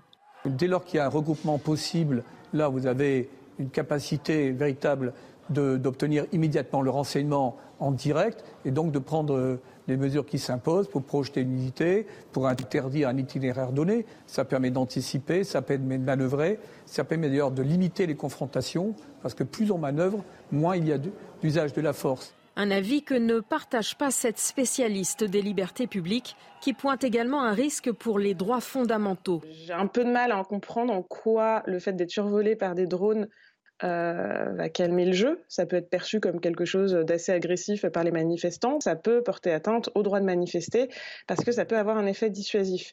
Euh, il y a des manifestants qui ne souhaiteront pas être filmés euh, parce qu'ils auront une crainte, euh, à juste titre ou pas, d'être euh, fichés, mais également parce qu'on a déjà eu des précédents de manifestants qui ont été verbalisés simplement parce qu'ils avaient été reconnus par des caméras de surveillance qui étaient fixes. La loi prévoit que les drones ne puissent pas capter de son ni utiliser la reconnaissance faciale. Sur le vif, les images tournées ne pourront pas servir à identifier des individus. En revanche, après la manifestation, dans le cadre d'une enquête judiciaire, le procureur pourra réquisitionner ces vidéos conservées au maximum 7 jours pour identifier des auteurs de violences ou de dégradation et les traduire en justice. Voilà les drones qui pourront peut-être donc bientôt être, être utilisés par les, forces de l'ordre. Document CNews signé Sandra Buisson, service police-justice de CNews. La santé, avec le docteur Brigitte Millon, on va parler de la sciatique. Tout le monde en a entendu parler. Qu'est-ce que c'est vraiment? On voit ça dans quelques secondes. Passez de bons moments devant votre programme avec Flexadin, l'aliment complémentaire qui aide votre animal à rester actif pour longtemps l'asiatique, Brigitte. Bonjour Brigitte. Bonjour. Bonjour docteur Millot. Euh, c'est vrai qu'on en a tous entendu parler. J'ai une sciatique, je suis bloqué. Visiblement, c'est douloureux. Euh, qu'est-ce que c'est exactement que la sciatique Dites-nous. Alors, on, parle, quand on parle de sciatique, on parle du plus gros nerf du corps humain. C'est le plus gros, c'est le plus long, vous allez voir en image mhm. son trajet. Donc il part euh, des vertèbres lombaires ou sciatiques du bas du dos. Hein. Il y a plusieurs en fait euh, rameaux hein. euh, et on va le voir. Vous voyez, je vous ai dessiné un peu son trajet et les zones douloureuses donc elles peuvent recouvrir tout ce trajet du nerf. Hein. Donc ça passe sur la fesse, la cuisse, mhm. derrière le genou, ça descend dans le mollet et ça peut même aller sur le pied au niveau, là encore il y a des petits rameaux, au niveau soit du petit orteil, soit du gros orteil. Donc voilà le trajet de ce nerf. Donc on peut avoir des douleurs sur tout le trajet de ce nerf et il a comme particularité, comme autre particularité, donc le plus gros, le plus long et c'est un nerf mixte. Normalement les nerfs ils sont soit moteurs, soit sensitif. Lui, il est les deux à la fois. Donc pour les douleurs, ça va tout changer. Vous pourrez avoir des douleurs motrices, des faiblesses mmh. musculaires, etc. Mais aussi des douleurs sensitives à type d'engourdissement, etc. Et la clinique est importante parce que le médecin, il va savoir d'où vient votre douleur en fonction du trajet euh, et du type de douleur que vous avez. Alors les douleurs, elles peuvent survenir à l'effort euh, et elles peuvent aussi survenir au repos. C'est-à-dire vous êtes assis tranquillement, vous mettez à tousser ou à éternuer, et vous, ça peut aussi déclencher une douleur sciatique. Voilà une autre particularité de cette sciatique. Alors, la, jambe, quand vous avez mal, d'abord ça fait très mal, ah mais quand. je vois qu'il y a quelqu'un qui a ah souffert ici, ça fait très mal. La plupart du temps, c'est bénin. Hein. Mais en revanche, la jambe, elle, n'est ni rouge, ni chaude, ni gonflée, ni rien. On, ne voit rien du tout. Hein. C'est vraiment le trajet de la douleur qui va faire qu'on va, va, diagnostiquer une sciatique ou pas. Après, qu'est-ce qu'il faut faire? Bah, on, nous dit toujours que maintenant, pour les maux de dos, il faut bouger. Si vous arrivez à bouger quand vous avez une sciatique, bravo. Bon courage. Oui, bravo. le traitement, c'est le mouvement. Pas toujours. Hein. Quand on a mal, on peut vraiment rien faire. Euh, ça, c'est quand même important. Évidemment, il faut consulter. Le médecin. C'est le médecin qui la soigne ou c'est le kiné? Alors, Allez voir un médecin déjà pour s'assurer du diagnostic. Et ensuite, il y a des médicaments à prendre parce que c'est quand même vraiment douloureux. Des anti-inflammatoires prescrits par le médecin. Hmm. Ça peut aller même sur, sur de la cortisone hein, quand c'est vraiment très douloureux des, hum, des antalgiques contre la douleur. On peut parfois donner ce qu'on appelle des myorelaxants, des médicaments qui vont relâcher les muscles pour éviter une contracture réflexe. Hein. Euh, après, il y a des petites choses que vous pouvez prendre tout seul. C'est des petits patchs chauds, vous voyez, des petits patchs qui vont chauffer un petit peu la zone, qui vont vous soulager. Pour dormir, dormir en chien de fusil, c'est la seule position qui vous soulagera. Pour vous lever du lit, surtout, vous basculez bien d'abord les jambes, vous restez assis, vous ne faites pas comme d'habitude. Hein. De toute façon, avec la douleur, voilà. Hein mhm. Donc voilà. Alors les causes, généralement, c'est lié à une hernie discale. Qu'est-ce qu'une hernie discale? Vous voyez, il y a des vertèbres comme ça qui s'empilent les unes contre les autres, sur les autres, et entre les vertèbres, il y a un petit amortisseur, c'est le disque intervertébral. Et bien parfois, il y a une petite partie dure de ce disque qui va sortir un petit peu, et quand elle va sortir, elle va les titiller. Vous voyez en jaune le nerf là. En sortant, ça va titiller le nerf et c'est ce qui va créer la douleur sciatique. Euh, et donc voilà, on va le voir sur une IRM. Généralement, le médecin, en tout cas si c'est la première fois que ça vous arrive, va vous, peut vous demander une IRM. Regardez, on voit bien le disque qui sort. Vous voyez dans le rond là, on voit bien le disque qui sort et qui vient euh, titiller le tissu nerveux et créer une inflammation et une douleur. Donc voilà, ça c'est la principale cause. Après, pour les personnes plus âgées, c'est souvent lié à de l'arthrose qui va pareil, qui va aller, euh, les vertèbres vont un peu s'affaisser, vont faire sortir le disque et ça va être titillé, à de l'ostéoporose. Enfin, il peut y avoir plusieurs causes. Là, c'est une action mécanique de cet amortisseur sur le nerf, voilà, qui, vient, appuyer dessus. Voilà, et qui généralement, il retourne à sa place après. Oui, oui. Mais donc la plupart du temps, c'est bénin. Mm. Il y a quelques cas où ça peut être une urgence. C'est quand il y a une paralysie, ce qu'on appelle mm. la sciatique paralysante. Là, il faut vite agir, vite opérer pour libérer le nerf avant qu'il ne soit détruit. Sciatique paralysante, on consulte en urgence. Ou alors quelque chose d'hyperalgique, là parfois on est obligé d'opérer. De quoi? D'hyperalgique Hyperalgique, de très douloureux, très très douloureux. Oui, oui, Voilà, mais la plupart du temps c'est bénin, mais surtout le maître mot, c'est la prévention. Apprenez à faire des gestes et justement vous baissez, pas vous baissez d'un coup, vous baissez sur, en pliant les genoux, tout ce que vous savez très bien faire, Romain. Euh, ah on n'attrape pas. Quand on porte des, poids, on fait attention. Euh, toutes ces choses-là qui peuvent entraîner des maux de dos. Voilà. Merci, docteur.